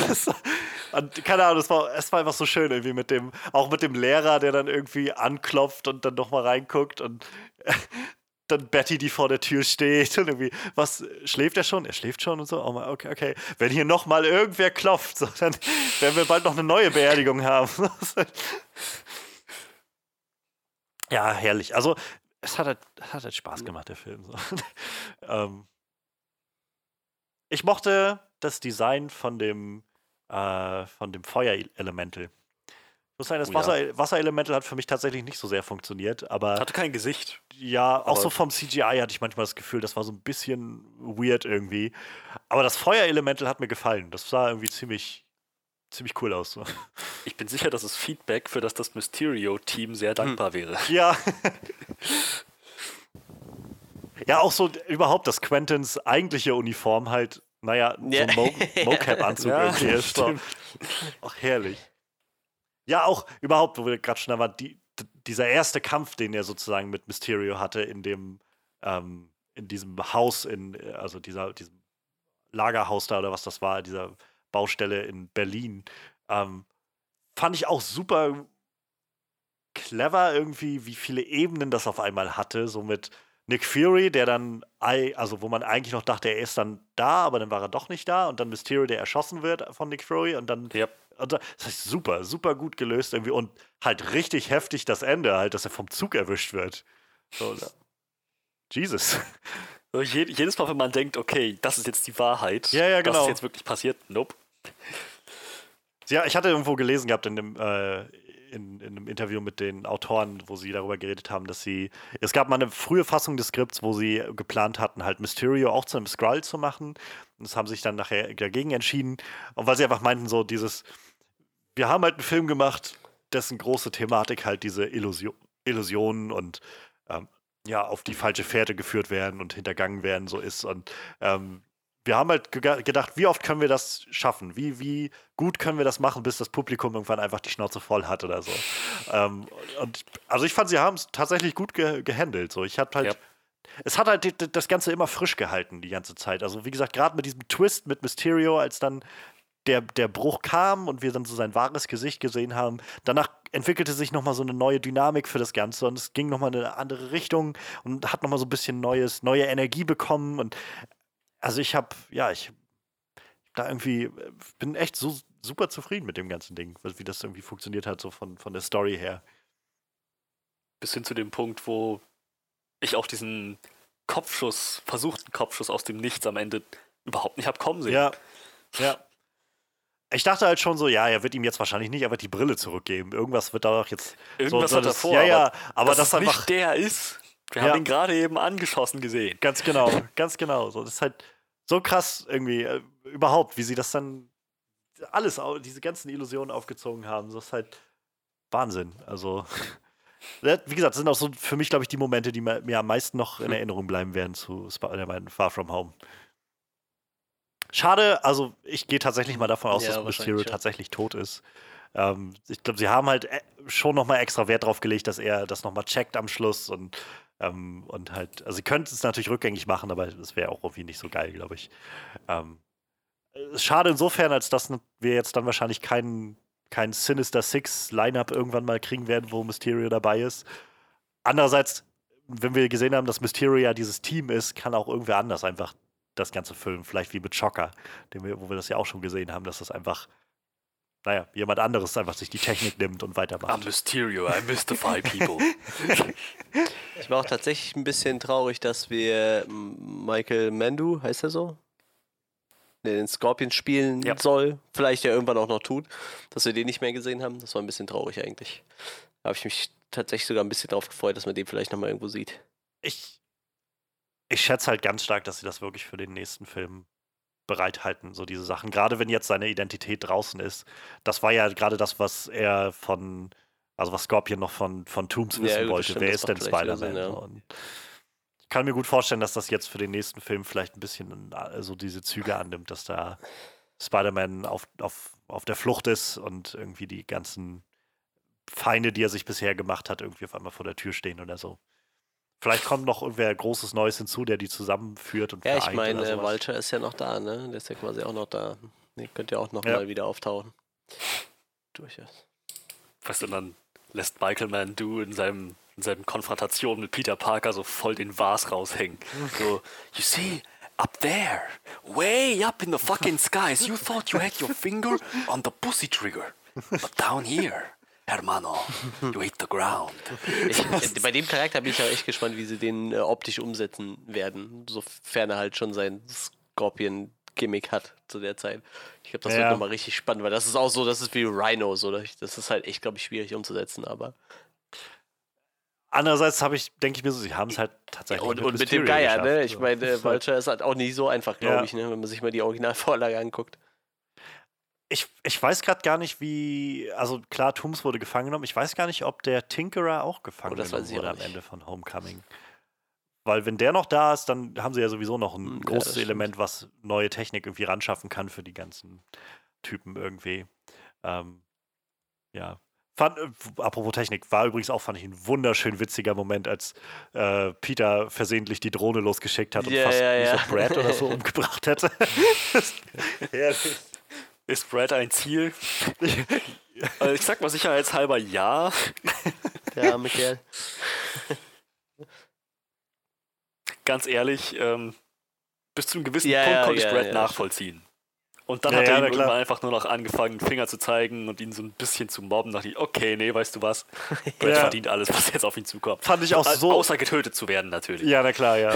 Das fand ich halt auch so super, als, als MJ halt dann nachher Bescheid wusste und so und er dann kam und sie irgendwie. Okay, da Peter jetzt nicht hier ist, konzentrieren wir uns doch mal auf dich. Du machst Fotos von Leuten in der Toilette? Ist das ja. nicht ein bisschen weird fand ich herrlich. Man hat ihm richtig im Gesicht angesehen, so, uh, what the fuck? Ich ja. dachte, wir sind auf derselben Seite. Und die Lehrer, die da kommen, hör zu. Als, ich bin jetzt mal der coole Lehrer und sag dir, das muss aufhören. Du, das ist echt weird, Dude. Ach, der Lehrer war eh super. Die waren beide super. Seine, haben wir auch noch nicht drüber geredet, wo du gerade die Lehrer ansprichst, mit seiner Frau, die abgehauen ist, während der, ja. der Snap war und sich als tot ausgegeben hat. Fand ich auch clever, wie sie das so thematisiert haben, ja. wie die Welt ja, sich verändert hat nach dem Snap und dem, ich glaube, der Blip ist dann das, womit Blip. die wieder zurückkamen. Ähm, auch, wir haben ja auch so ein paar kleine Aufnahmen gesehen, wie so in der Turnhalle einfach Leute verschwunden sind und dann einfach während irgendeines Spiels wieder aufgetaucht sind in der Turnhalle. Kriegt das mal irgendeiner von diesen Tuba-Spielern Basketball gegen Kopf. Ja. Und ja, das, also dass sie sowas noch so mal mit einbringen, fand ich, fand ich clever. Also ich weiß, nach Endgame waren so viele Fragen bei vielen Leuten, ja. wie, wie, denn das funktioniert und keine Ahnung, was ist mit Leuten, die in einem Flugzeug saßen oder sowas und ähm, was ist mit, mit Häusern, das sprechen sie ja auch an, dass Leute irgendwie einfach obdachlos geworden sind, weil ja, ihre Häuser verkauft wurden oder neu bezogen wurden, nachdem die weg waren oder so. Und ähm, ja, also eine interessante Art und Weise. Und tatsächlich glaube ich, es hat vielleicht nicht immer ganz hundertprozentig funktioniert, fand ich, aber es ist schon beeindruckend, das so zu balancieren, irgendwie mit diesem humoristischen Ton und gleichzeitig irgendwie dieses, ja, was für Real-Life-Folgen hat denn das mit sich geführt oder so, die irgendwie, naja, die Menschen betreffen und irgendwie in Bedrängnis bringen können oder so. Und äh, ich glaube, das ist auch, also rechne ich denen auch an, dass sie das irgendwie einigermaßen balancieren können. Wie gesagt, nicht, es hat nicht ganz immer funktioniert, fand ich, aber den meisten. Hat auf jeden Fall sehr gemerkt, dass der Film auch als e Epilog zu, zu Endgame funktioniert. Ne? Ja. Vielen, vielen Stellen mhm. hat man das gemerkt. Aber so war es ja auch ein bisschen. Ja, allein die Frage halt, die den ganzen Film durchlief, wer der neue ja. Tony Stark wird. So, wer wird das jetzt anführen? Und fand ich auch sehr schön, dass sie übrigens nicht zu dem Schluss gekommen sind, so der Spider-Man wird der neue Iron Man, sondern Iron Man wird halt niemand ersetzen. So. Ja. Und Spider-Man ist einfach Spider-Man. Spider-Man muss Spider-Man sein. Er muss er selbst sein. Das kann natürlich heißen, dass er von Iron Man lernt. Also so habe ich das jetzt einfach mal rausgenommen aus dem Ganzen, dass er so seine Lehren zieht aus dem, was Tony ihm mitgegeben hat und irgendwie sein, sein, sich selbst daran orientiert und vielleicht auch sein, sein Handeln daran orientiert. Aber er ist halt nicht dazu auserkoren, der neue Iron Man zu werden und irgendwie, weiß ich, die Avengers neu aufzubauen oder irgendwas so. Weil das es halt auch wird, wäre, glaube ich, zum einen, also Iron Man gerecht zu werden, wird halt schwer und zum anderen wäre das auch dem, der Figur von Spider-Man irgendwie nicht fair gegenüber, die so als einfach nur so, ja, der neue Iron Man halt so abzustempeln.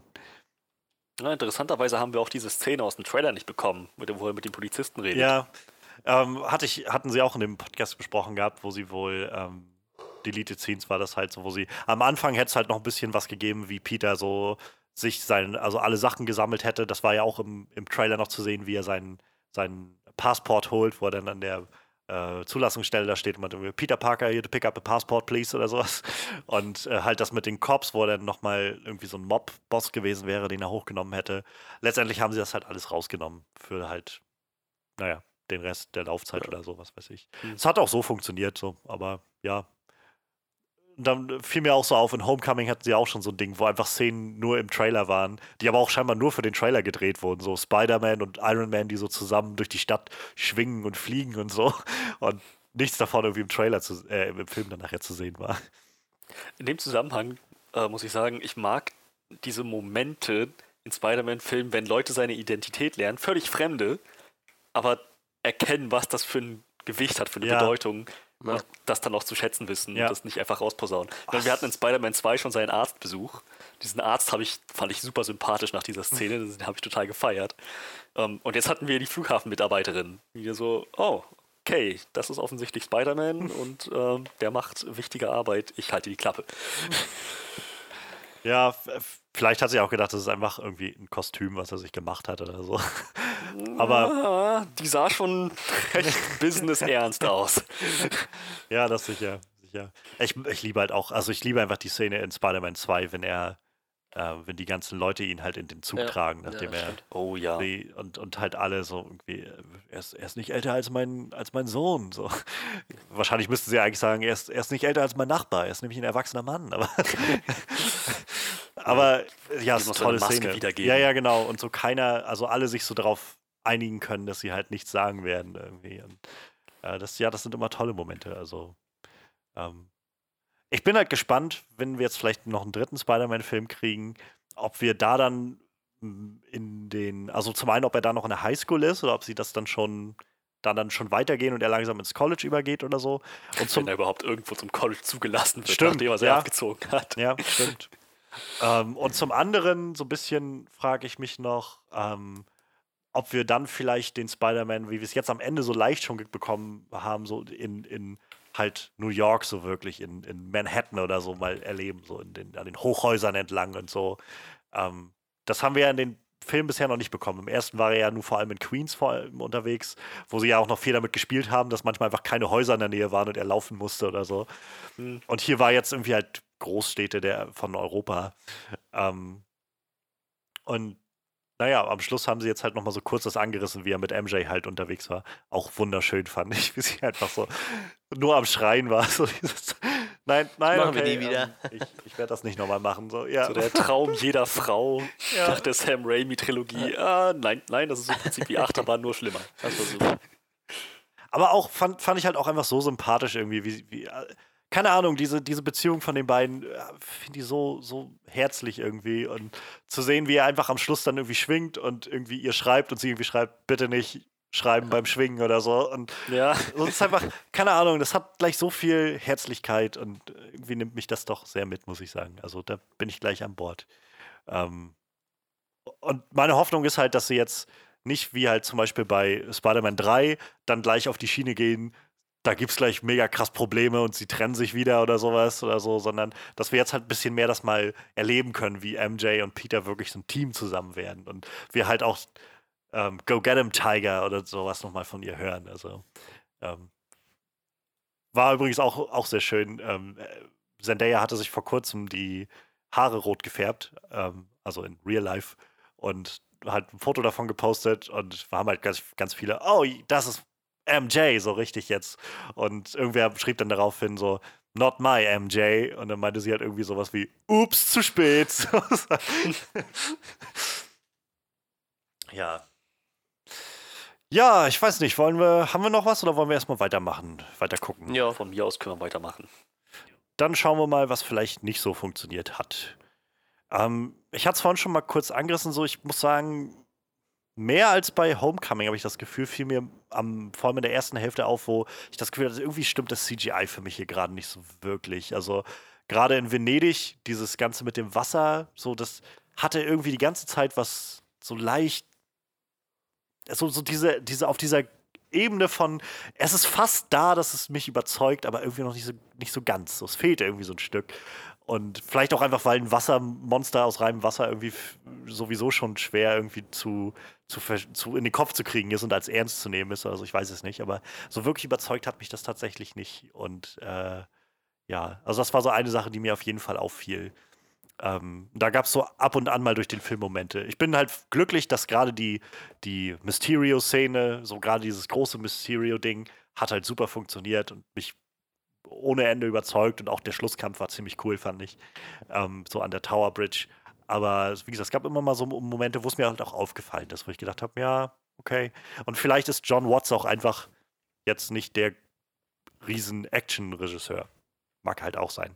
Das war halt bei Captain Marvel manchmal auch so mein Gefühl von so, ich, ich finde das jetzt nicht schlimm oder, oder schlecht oder so, aber es ist halt auch nicht so, nicht so herausragend. Ich muss dann immer denken an, keine Ahnung, die ähm, Elevator-Scene aus Winter Soldier, wo ich halt das Gefühl habe, hier hat sich, haben sich Leute halt echt hingesetzt und sich eine, eine, eine Action-Choreografie ausgedacht, die halt wirklich so heraussticht, die ich auch in Erinnerung behalten werde.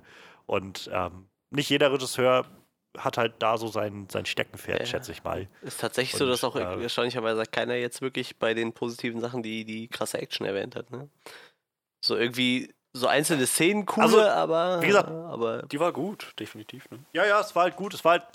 Ja. Ich fand es halt jetzt nicht herausragend, wie diese, diese Mysterio-Szene. Ja, genau, das war halt das, was. Und das würde ich, ich würde es schon als Action-Setpiece bezeichnen. So, aber es, es lebt halt nicht davon, dass es halt so viel Krawum ist irgendwie. Der Schluss war halt okay. So, es war halt viel, naja, Spidey gegen Drohnen so.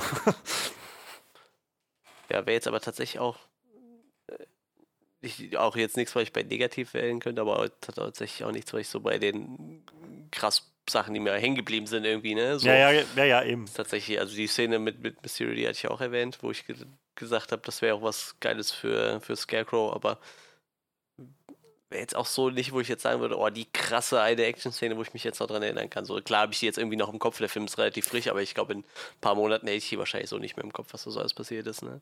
Klar, ich würde mich da ich mochte prinzipiell die Idee, dass sein Spider-Sense dasjenige ist, was ja. ihm dann den Vorteil verschafft gegen die Drohnen. Das war, das war wirklich clever.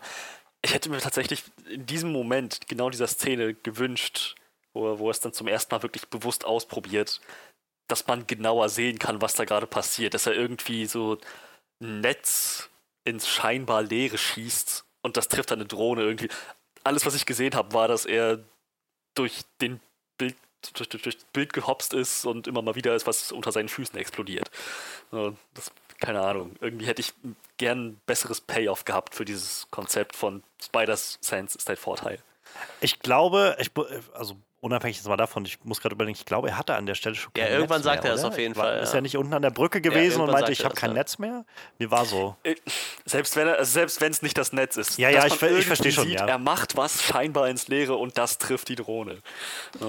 Man hätte vielleicht so ein bisschen, weiß ich nicht, so Neo-Style, so wie aus Matrix oder so, wenn er am Schluss einfach dann so, weiß ich nicht, ob er, was, was das war. Ich habe Matrix ein oder zweimal gesehen, aber so, dass er halt einfach so, dass man so sieht, wie, was ich in Zeitlupe, wie er einfach so ganz, ganz intuitiv halt sich bewegt oder sowas. Oder so. Das, ja, es war halt dann einfach so ein, er ist losgesprungen und halt die Drohnen sind dann irgendwie alle explodiert. Ja. So.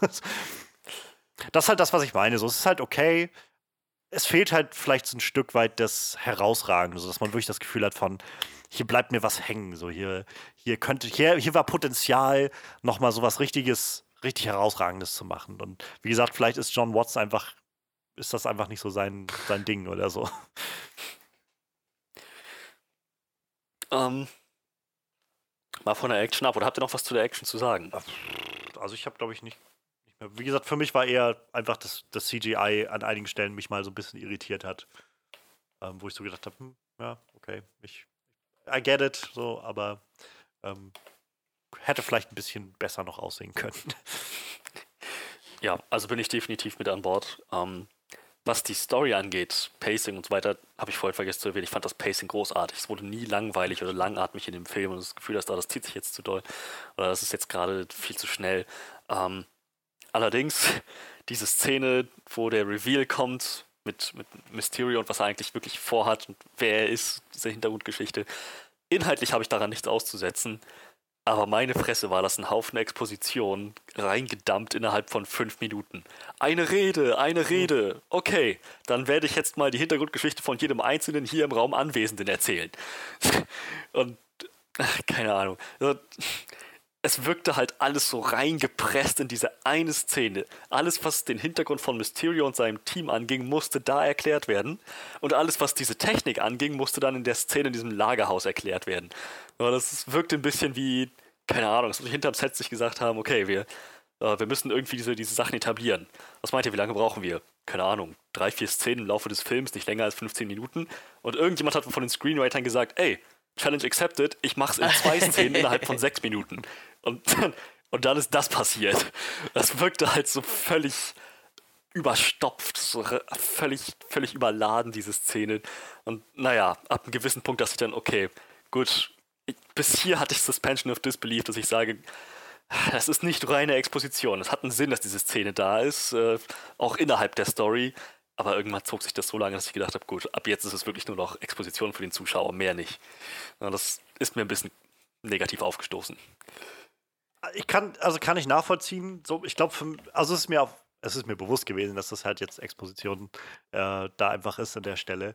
Ähm, ich glaube, für mich hat es halt gerade so gereicht, dass es funktioniert.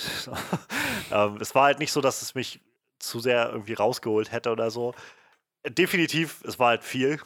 Und ich glaube, was mich halt noch eher da durchgetragen hat, war dann wirklich ähm, Jack Gillenhall da so ein bisschen, das in diesem Moment auch zu sehen, wie er da sich so entfaltet in dieser, in seiner wirklichen Person.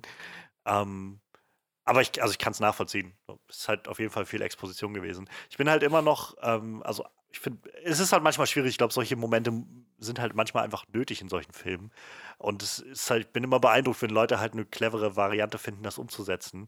Ähm, in äh, Winter Soldier gibt es halt eine Szene, die halt recht ähnlich ist, wo dieser Computer von Armin Sola, also wo das mhm. Armin Solas äh, Verstand drin ist, halt was erklärt, aber sie haben es halt, also finde ich jedenfalls in dem Film, in einen sehr interessanten Kontext eingebunden, der auch noch so eine doppelte Ebene hat, wodurch das auf einmal nochmal noch mal so sehr an diesem Expositionscharakter verliert, sondern man wirklich mehr das Gefühl hat von, hier passiert gerade noch mehr für die Charaktere, mit den Charakteren, für die Charaktere und so.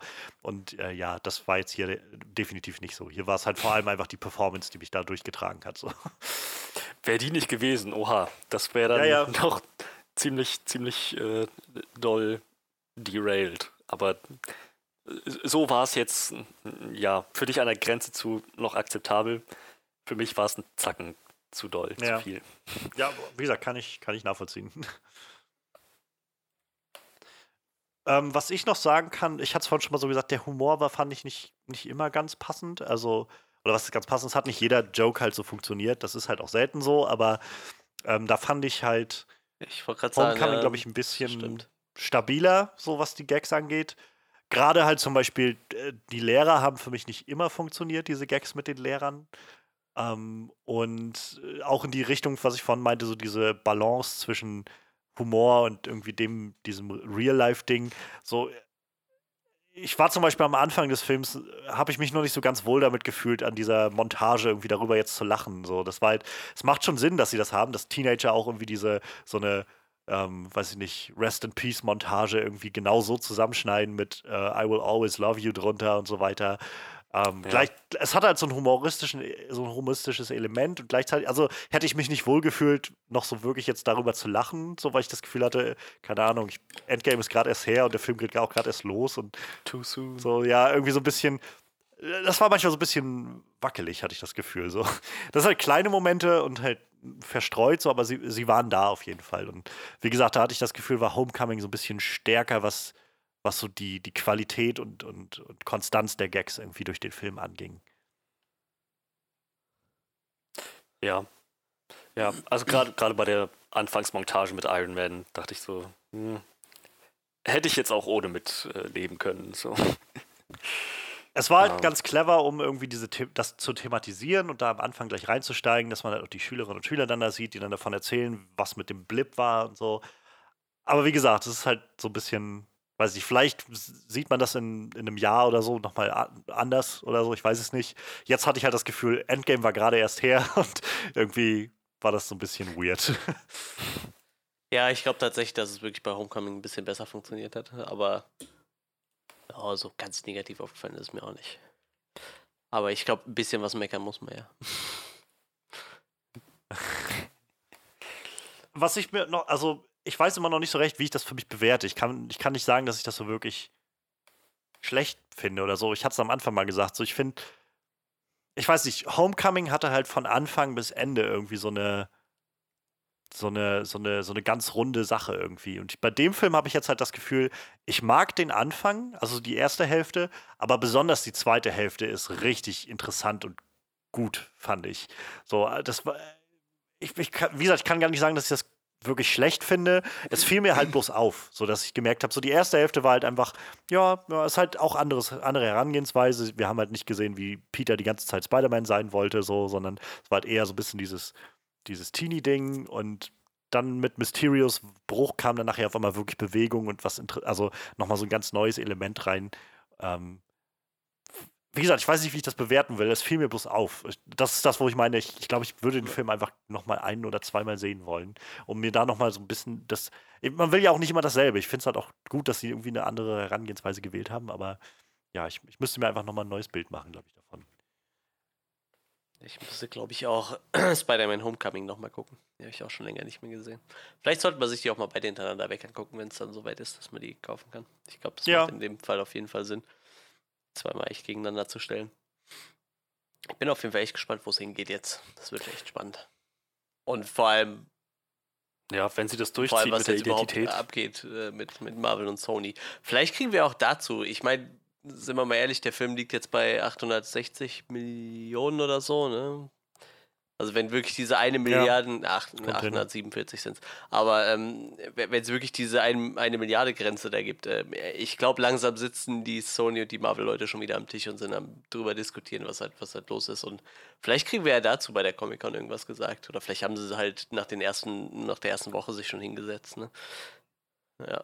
Wäre nice, also ich meine, Spider-Man ist jetzt tatsächlich auch, wenn man auch überlegt, ich meine, diese Figur ist ja auch noch gar nicht so lange eigentlich im Universum jetzt drin. Also ich meine, 2016 ist ja. Spider-Man dazugekommen, halt mit, ähm, mit Civil War. Und dann haben wir halt seitdem, also Civil War, Homecoming, Infinity War, Endgame und jetzt äh, Far From Home, also fünf Auftritte im Prinzip schon von Spider-Man, zwei eigene Filme davon, ja. die nur zwei Jahre auseinander liegen. So, wenn man überlegt, dass Doctor Strange kam das war auch 2016, glaube ich. Ja. So, wir auch noch keinen zweiten Film zum Beispiel von bekommen oder sowas. Ähm, also Marvel hat schon viel Wert darauf gelegt, glaube ich, Spidey sehr gut zu integrieren. Also ich meine, das wird ja, wahrscheinlich klar. auch der Deal gewesen sein mit Sony, dass der halt eine größere Rolle bekommt. Ja, und vor allem, ich meine, Sony kann jetzt halt noch und drei Spider-Man-Filme an die Wand fahren oder so sagen, komm, wir machen halt weiter, es funktioniert halt. Ich glaube, da profitieren halt irgendwie beide von, ne, wenn man ehrlich ja. ist. Ganz ehrlich, vielleicht kann, kann Sony auch aus Into the Spider-Verse irgendwie die, die logische Schlussfolgerung ziehen, dass wir das Publikum mittlerweile vielleicht auch so weit ist, dass es auch mehrere Spider-Man ja. auf der ja. großen Leinwand akzeptieren würde. So, also wegen meiner bringt Sam Raimi zurück, lasst ihn seinen vierten Spider-Man-Film noch machen. So hm. mit irgendwie einem großen Abstand von, also so eine Art, weiß ich nicht, nicht Old Man Logan oder sowas, aber halt so mit einer interessanten Herangehensweise oder sowas. warum nicht? Also, ich glaube, es kann definitiv funktionieren. Wir haben jetzt irgendwie schon Venom-Film, der irgendwie mit nichts anderem verbunden ist. Und also, wie gesagt, Into the Spider-Verse hat irgendwie mehrere Spider-Man aufeinanderprallen lassen, die man eigentlich alle noch nicht gesehen hat, aber doch irgendwie. Und also, ja, ich, ich kann mir vorstellen, dass das trotzdem funktioniert. So, Sony ist, glaube ich, einfach mittlerweile so das Studio, was sehr verzweifelt irgendwie versucht, so ja. Hits zu landen. ähm, was verständlich ist in, in der aktuellen irgendwie äh, Landschaft der Studios mit Disney, die irgendwie fast alles ausfüllen. Aber ich glaube, das Dümmste, was wir jetzt machen können, wäre jetzt zu sagen, ja, nö, wir, wir machen das jetzt alleine. So, nachdem alle Leute Tom Holland Spider-Man mit dem MCU so ins Herz geschlossen haben. Ähm, ich meine, der Film hat jetzt, ich glaube, der läuft zwei Wochen jetzt, der neue, also Far From Home, und hat jetzt schon ungefähr so viel eingespielt ja, ja. wie halt Homecoming insgesamt. Oh, also ich. Tja. Ich, ich glaube, es wäre halt verdammt dämlich, wenn sie einfach sagen würden, nee, dann machen wir das jetzt alleine. Ich bin halt echt gespannt, ob irgendwann, ob, ob sie irgendwann mal Tom Hardy in dieses Universum integrieren. Also das hätte ich vielleicht sogar lieber, als ja. wenn die jetzt sagen, komm, wir hätten gerne Spider-Man für einen Ven zweiten Venom-Film so, ne? Also dass sie wirklich sagen, komm, wir nehmen jetzt mal Tom Hardy als Venom und dass wirklich dann dieselben Leute an dem Film arbeiten wie jetzt an den letzten beiden so, ne? Weil die können es ja nun mal. Ich meine, äh, ich fand Venom so guckbar, aber ich meine, das war halt auch kein Geniestreich so. Und äh, ich, ich glaube aber, der Charakter mit Tom Hardy könnte ganz gut funktionieren, wenn die richtigen Leute dran sitzen. Ne? Deshalb, das wäre vielleicht halt echt noch eine coole Sache, wenn sie das so machen würden. Keine Ahnung, ich würde ja tatsächlich eher sagen, dann schafft euch eine neue Inkarnation von Spider-Man, die ihr auf den Venom treffen lasst. So, dann muss euch jetzt nicht Tom Holland Spider-Man sein. Ich finde, nach dem, was wir in Venom gesehen haben, ist das sowieso so ein deutlich anderer Ton als das, was wir jetzt hier gesehen haben mit Tom Holland. Macht doch einfach eine neue Inkarnation, die halt Boah, in dem nee, Universum spielt. Von echt nicht.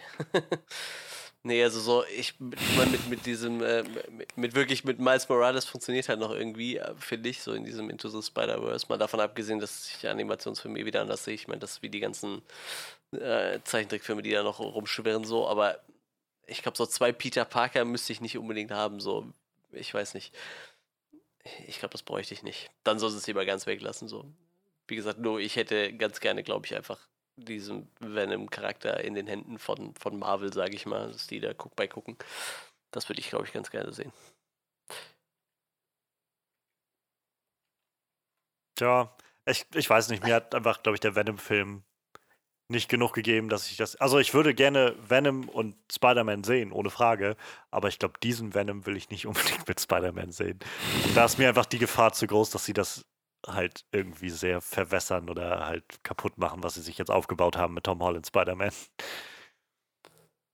Weiß ich nicht. Und außerdem, krieg, also im nächsten Film gibt es ein Gemetzel à la Carnage. Ja. Also ich meine, oh. da ist kein ah. Platz für, für Spider-Man.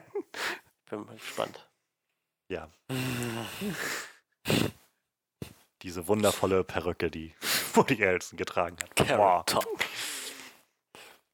Ja, ich glaube, dann sind wir auch so ziemlich ja. durch, oder? Habt ihr noch was? Eine Sache habe ich noch anzumerken, was das Mysterio-Team angeht. Das meinte ich auch nach dem Film zu dir. Ähm, schöne Idee. die Art und Weise, wie das in diesen ganzen Geschichten präsentiert wurde, die er dann in seiner Rede erwähnt hat, Person zu Person.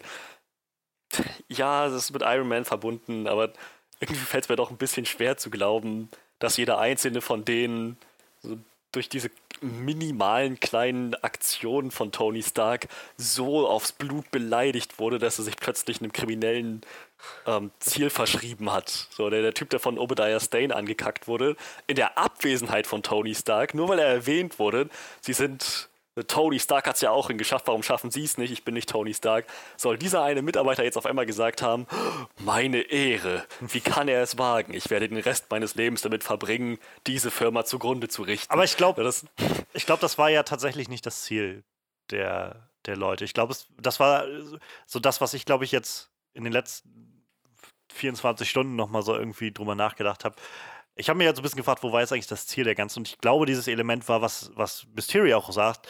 Ähm, es spielt keine Rolle mehr heutzutage, ob du der klugste Kopf im Raum bist, sondern du musst halt ein Cape tragen. So und ähm, ich, ich glaube, es ging halt weniger um dieses Element von wir müssen, wir wollen Tony Stark schaden oder seinem Image schaden, so, sondern mehr von wegen wir wir haben Fähigkeiten, wir haben die äh, Technik und wir können uns einen Platz erkämpfen da oben. Und wenn wir hier alle zusammenarbeiten, dann schaffen wir das halt irgendwie, diese, diese Figur von Mysterio da hochzuhieven. Nur, dass halt Quentin Beck dabei ganz schön rabiat vorgegangen ist. Gut, aber dafür haben sie Tony Stark, glaube ich, ein bisschen zu oft erwähnt und zu schlechten Kontext erwähnt, dass, dass ich das Gefühl hätte, es ging nicht um Rache. Ich ja, hatte schon das Gefühl, es ging so ein bisschen um persönliche Vendetta mag, gegen Tony Stark. Mag auch sein, aber gerade, gerade dieses Konzept mit Barf und Senf. Ja, und ne, das ja, das, das, das auf jeden Fall, das auf jeden Fall. Aber ich meine, das ist ja jetzt, also war jetzt vielleicht gesprochen auf diesen einen Typen, der von Obadiah Stane angeschrien wurde. Ähm, vielleicht ja nicht für den zwingend derselbe Grund. Also da wurde ja jetzt nur gezeigt, dass er halt von Obadiah Stane angeschrien wurde und ansonsten da halt cleverer Kopf ist, was irgendwie. Naja, aber sie, sie haben sich halt Mysterios Sache angeschlossen.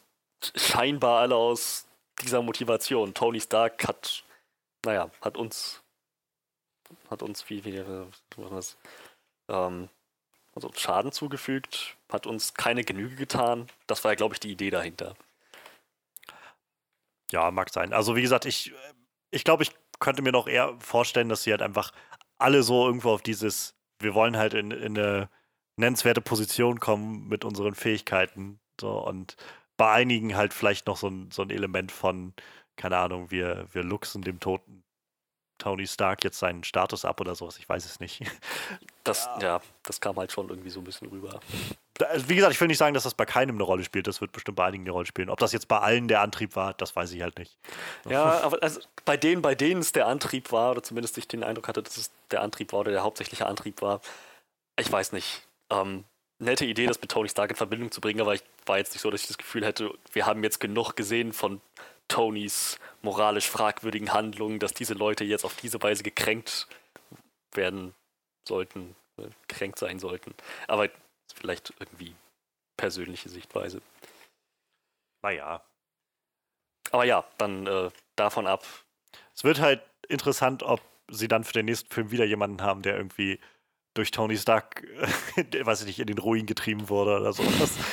Spider-Man muss eigentlich nur noch hinter das Tony ja, ja, genau, aufräumen. Den, den ganzen Müll wegmachen. Ja. Ja, dann, dann lasst uns doch mal zum Resümee kommen. Ähm, ich ich fange jetzt einfach mal an. Ähm, ja, was, was, soll ich sagen? Spider-Man Far From Home. Ähm, ich glaube, es ist gut rübergekommen in unserer Review. Im Großen und Ganzen sehr überzeugender Film. Ähm, ich, wie gesagt, habe Spider-Man vor vielen Jahren schon irgendwie in mein Herz geschlossen. Und diese Inkarnation zu sehen von Spider-Man freut mich irgendwie immer sehr.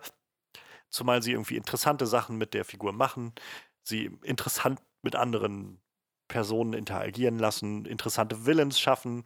Ähm, Mysterio, ich hätte nicht gedacht, dass ich sowas mal sehe auf der großen Leinwand, was ich jetzt gesehen habe von Mysterio.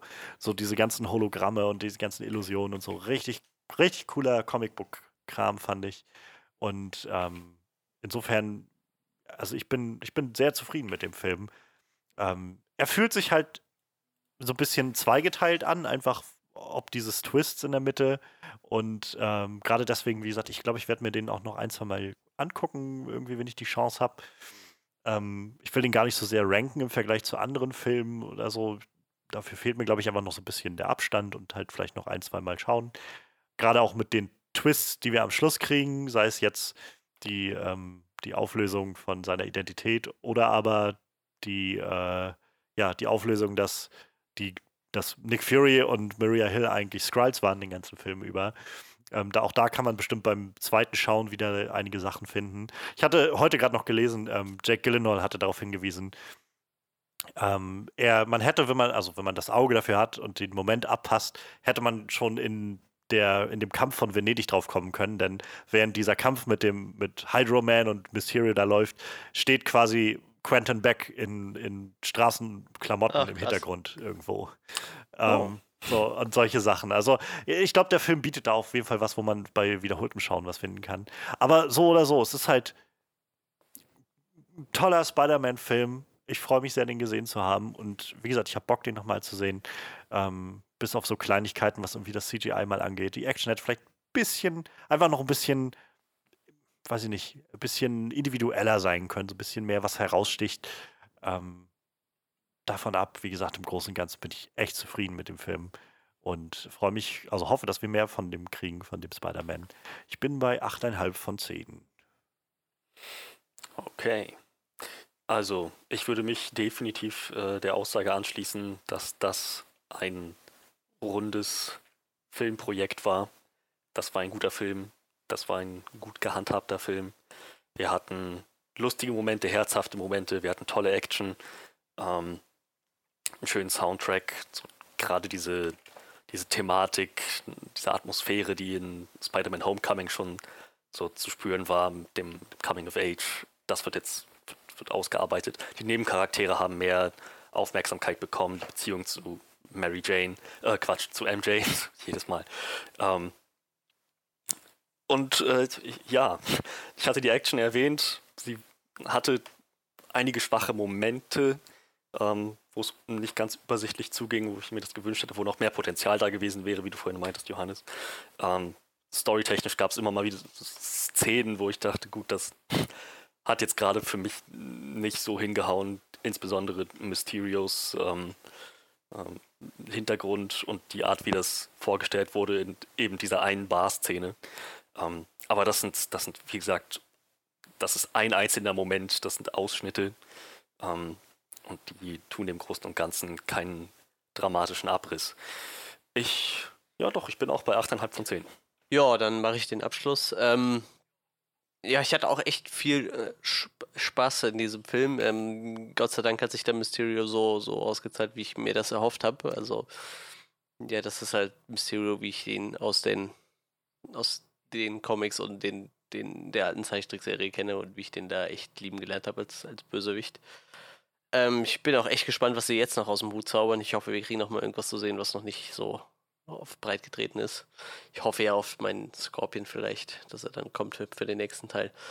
Ähm, ja, ich meine, das meiste habt ihr ja schon gesagt, ne? Der, der Film führt eigentlich ziemlich gut das Wort, was Homecoming schon angefangen hat. Und ähm, ich glaube, wir sind alle relativ gespannt, ob das mit Marvel und Sony noch so weitergeht, damit wir vielleicht noch Tom Holland noch eine, eine ganze Weile in diesem Universum behalten können als Spider-Man. Und ja, gibt halt recht wenig an dem Film auszusetzen, finde ich. Ähm, ich sag, ein paar, paar Kleinigkeiten, die habt ihr ja schon genannt, so, aber wirklich nichts Gravierendes. Und ähm, ich lande dann sogar bei 9 von 10. Schön, schön, schön, schön. Hab, mir ist gerade aufgefallen, dass der letzte Film, den ich äh, gesehen hatte im Kino, Dark Phoenix war. Und dafür war das ja, jetzt eine ja, schöne, schöne Abwechslung. ähm, ja, damit sind wir dann auch mal wieder durch heute. Ähm, mal schauen, ob wir nächste Woche schon vielleicht uns Stranger Things oder so mal vornehmen können. So oder so, denke ich mal, werden wir auf jeden Fall einige Sachen zu bereden haben, die jetzt bei der Comic-Con bekannt gegeben mhm. werden. Rate ich jetzt einfach mal. Und ja, ich, ansonsten ähm, bleibt uns auf jeden Fall treu. Ich hoffe, ihr habt auch Spaß gehabt heute mit uns und vor allem habt ihr hoffentlich Spaß gehabt mit Spider-Man Far From Home. Lasst uns das gerne wissen, was ihr davon haltet, was ihr einfach zu allem haltet, was, ihr so, was wir so heute beredet haben. Sei es jetzt äh, Three from Hell oder äh, Knives Out oder der Joker-Film. Ähm, wir sind immer interessiert daran, was ihr davon haltet. Ähm, ja, wenn euch das gefällt, dann könnt ihr uns gerne folgen und abonnieren bei Soundcloud. Da findet ihr unseren Podcast Onscreen Podcast. Ähm, bei iTunes findet ihr den Podcast auch. Wenn ihr da, weiß ich nicht, so eine Review oder sowas, da auch eine kleine Bewertung da lassen wollt, das, sowas ist natürlich immer sehr hilfreich ähm, für uns, damit andere Leute auch äh, auf den Geschmack kommen können. Und ja, ansonsten findet uns auch gerne auf unserer Homepage onscreenreview.de. Wir sind auf Facebook Onscreen Review. Und ja, Manuel ist auf Instagram zu finden mit zwei Accounts, die beide verlinkt sind, auch wie alles andere hier in der Beschreibung zu dem Track. Ich bin auf Twitter unterwegs, auch da könnt ihr mir gerne folgen, auch das ist verlinkt in der Beschreibung zu dem Track. Ja, und ansonsten sind wir eigentlich jeden Donnerstag da und äh, irgendwas werden wir schon zu bereden haben nächste Woche, denke ich. Insofern wünschen wir euch jetzt noch eine gute Zeit. Ähm, und dann genießt vielleicht den Sommer, wenn ihr noch einen habt. Und wir hören uns nächstes Mal wieder. Macht's gut und bis dann.